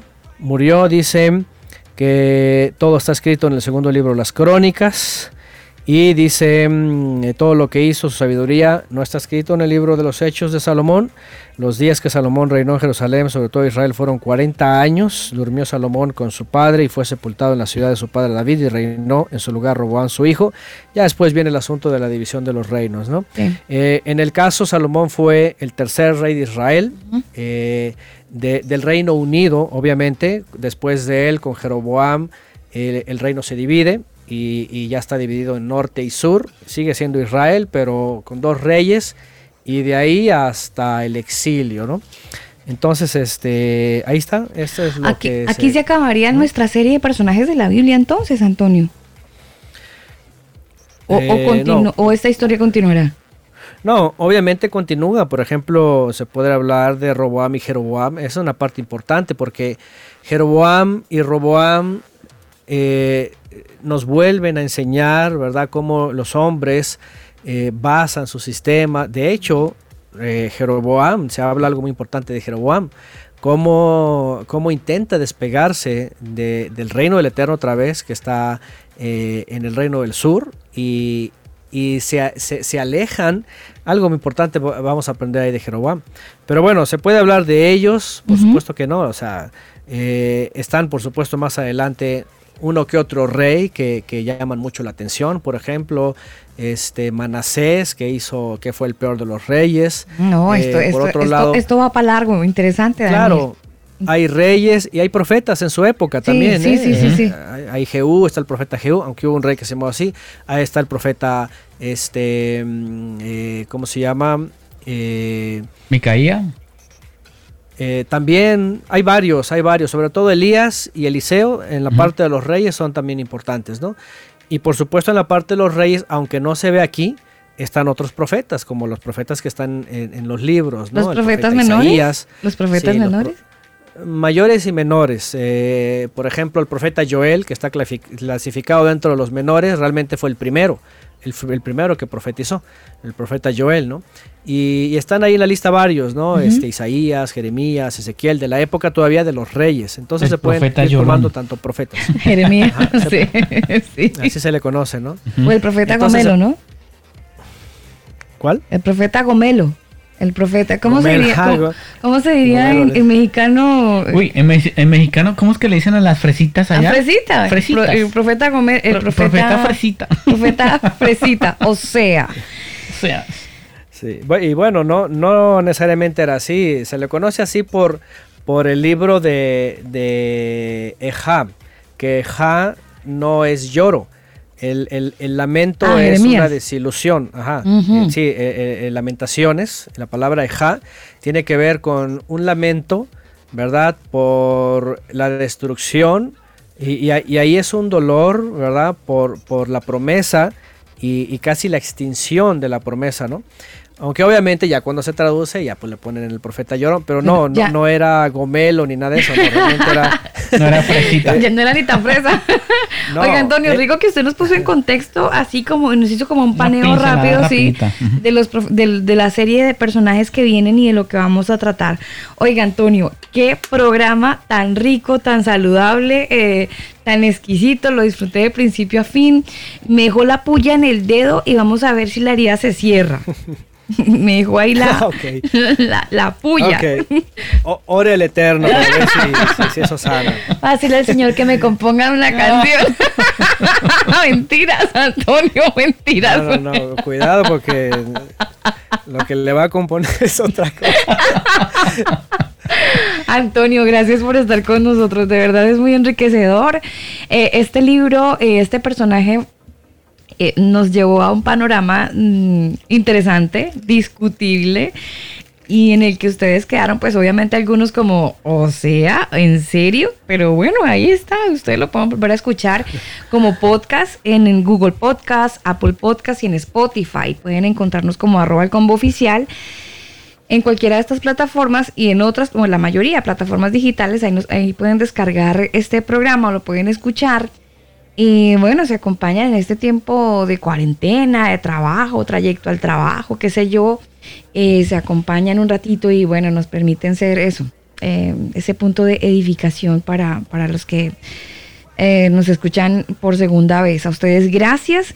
Si el Señor lo permite, estaremos de regreso con ustedes el día de mañana con un excelente tema del día. Y el próximo martes continuaremos con esta serie de los martes hablando acerca de Jeroboam y Roam, ¿no? Sí, se puede hablar ajá, de ellos dos. Bueno, Yo- para yo- Noralba Ruiz y para Nil en Muñoz, que están creo que en Bogotá, Nil, Nilson Barón. Y Noralba, no sé Noralba dónde está. Para Lidia, también un abrazo muy eh, importante, muy grande. Y bueno, la gente que ha estado conectada. Sí, señora, por aquí le mandan a decir, eh, el señor eh, Harold Nova dice que la canción para Alba es Sana que Sana. Ah, bueno. sí, sí, sí, sí. Me la dedican. Ya, Sí. gracias. ya. Así que bueno, eh, bueno, yo en ese tema yo creo que sí no, no, no podemos perder el romanticismo porque pues hay, hay hombres que son demasiado toscos y muy groseros con sus esposas y creo que hay que tratarlas con respeto, con ternura y bueno, que, que el Eterno nos ayude a, a ir entendiendo y comprendiendo cada vez más estos temas que a lo mejor para usted que quizás se conectó a nuestro episodio de hoy y es primera vez que escucha estos temas, bueno, le invitamos a que siga escuchando las series de todos los martes con nuestro invitado especial Antonio Miranda. Él es el CEO de Cielos Nuevos y Tierra Nueva.org. Les invitamos también para que visiten su página web y allí puedan comprender un poquito su pues su información, sus temas y también los pueda buscar en YouTube. Ellos también tienen su canal en YouTube, Cielos Nuevos y Tierra Nueva en YouTube. En los viernes se pueden conectar. En los viernes en el desarrollo de Shabbat también eh, e incluyen temas muy interesantes que si les tinca en chileno, si, les, si los quieren escuchar, sería también interesante que lo puedan hacer para despejar ciertas dudas y conocer eh, información relevante que está en la palabra. A Noralba que está en Nueva York, un saludo especial y a toda la gente que se ha mantenido conectada, un abrazo grande. Antonio, nos vemos entonces el otro, el otro martes. Y nada más, como decía Alba hace rato, digo, todo lo que se entregó aquí, decía, yo nomás tenía una, una, una enseñanza, ¿no? Dice, ahora tengo otra opción. Eso es muy importante. ¿eh? si tienes una opción, no es opción. Entonces, si tienes dos, ya hay opciones. Y hay que, lo que aportamos es justamente eso, también tratar de dar eh, la otra perspectiva y pues el que escucha analiza, ¿verdad? Y al final decide. Saca bueno, espero que no haya sido Sí, espero que no haya sido ofensivo para algunos que lo, lo A mí me dejó una herida, Antonio. Aquí tengo parche curita. Pero eso sana mañana. Ya dijeron por ahí.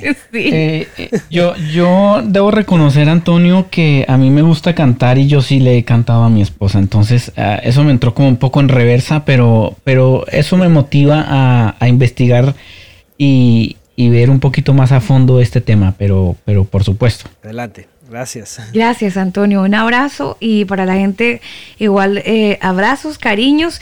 Los dejamos con música. Esta canción de Becca Shaw, la canción se titula Sea King. Gracias, converos. Nos vemos, nos escuchamos mañana si el Señor lo permite. Les amamos. Chao.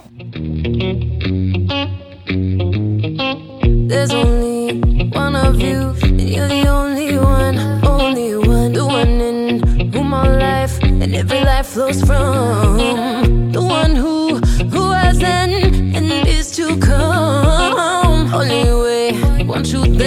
you're, you're the only one.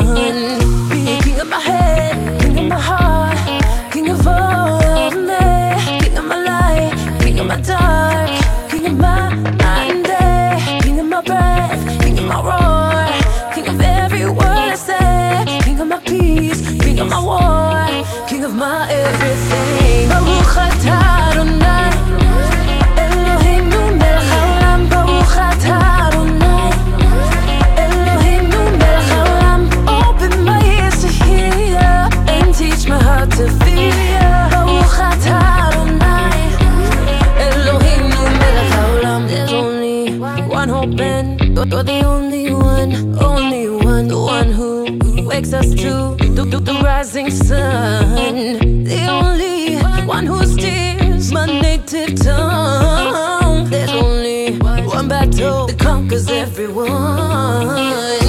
King of my head, king of my heart, king of all of me, king of my light, king of my dark, king of my day, king of my breath, king of my roar my peace, king of my war, king of my everything.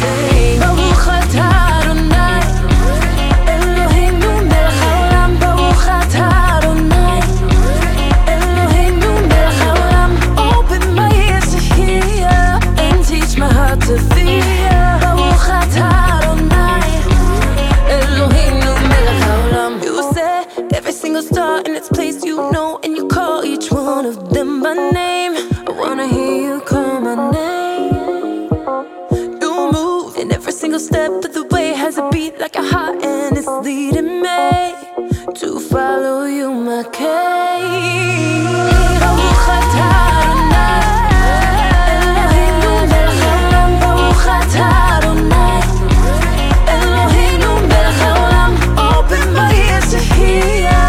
teach my heart to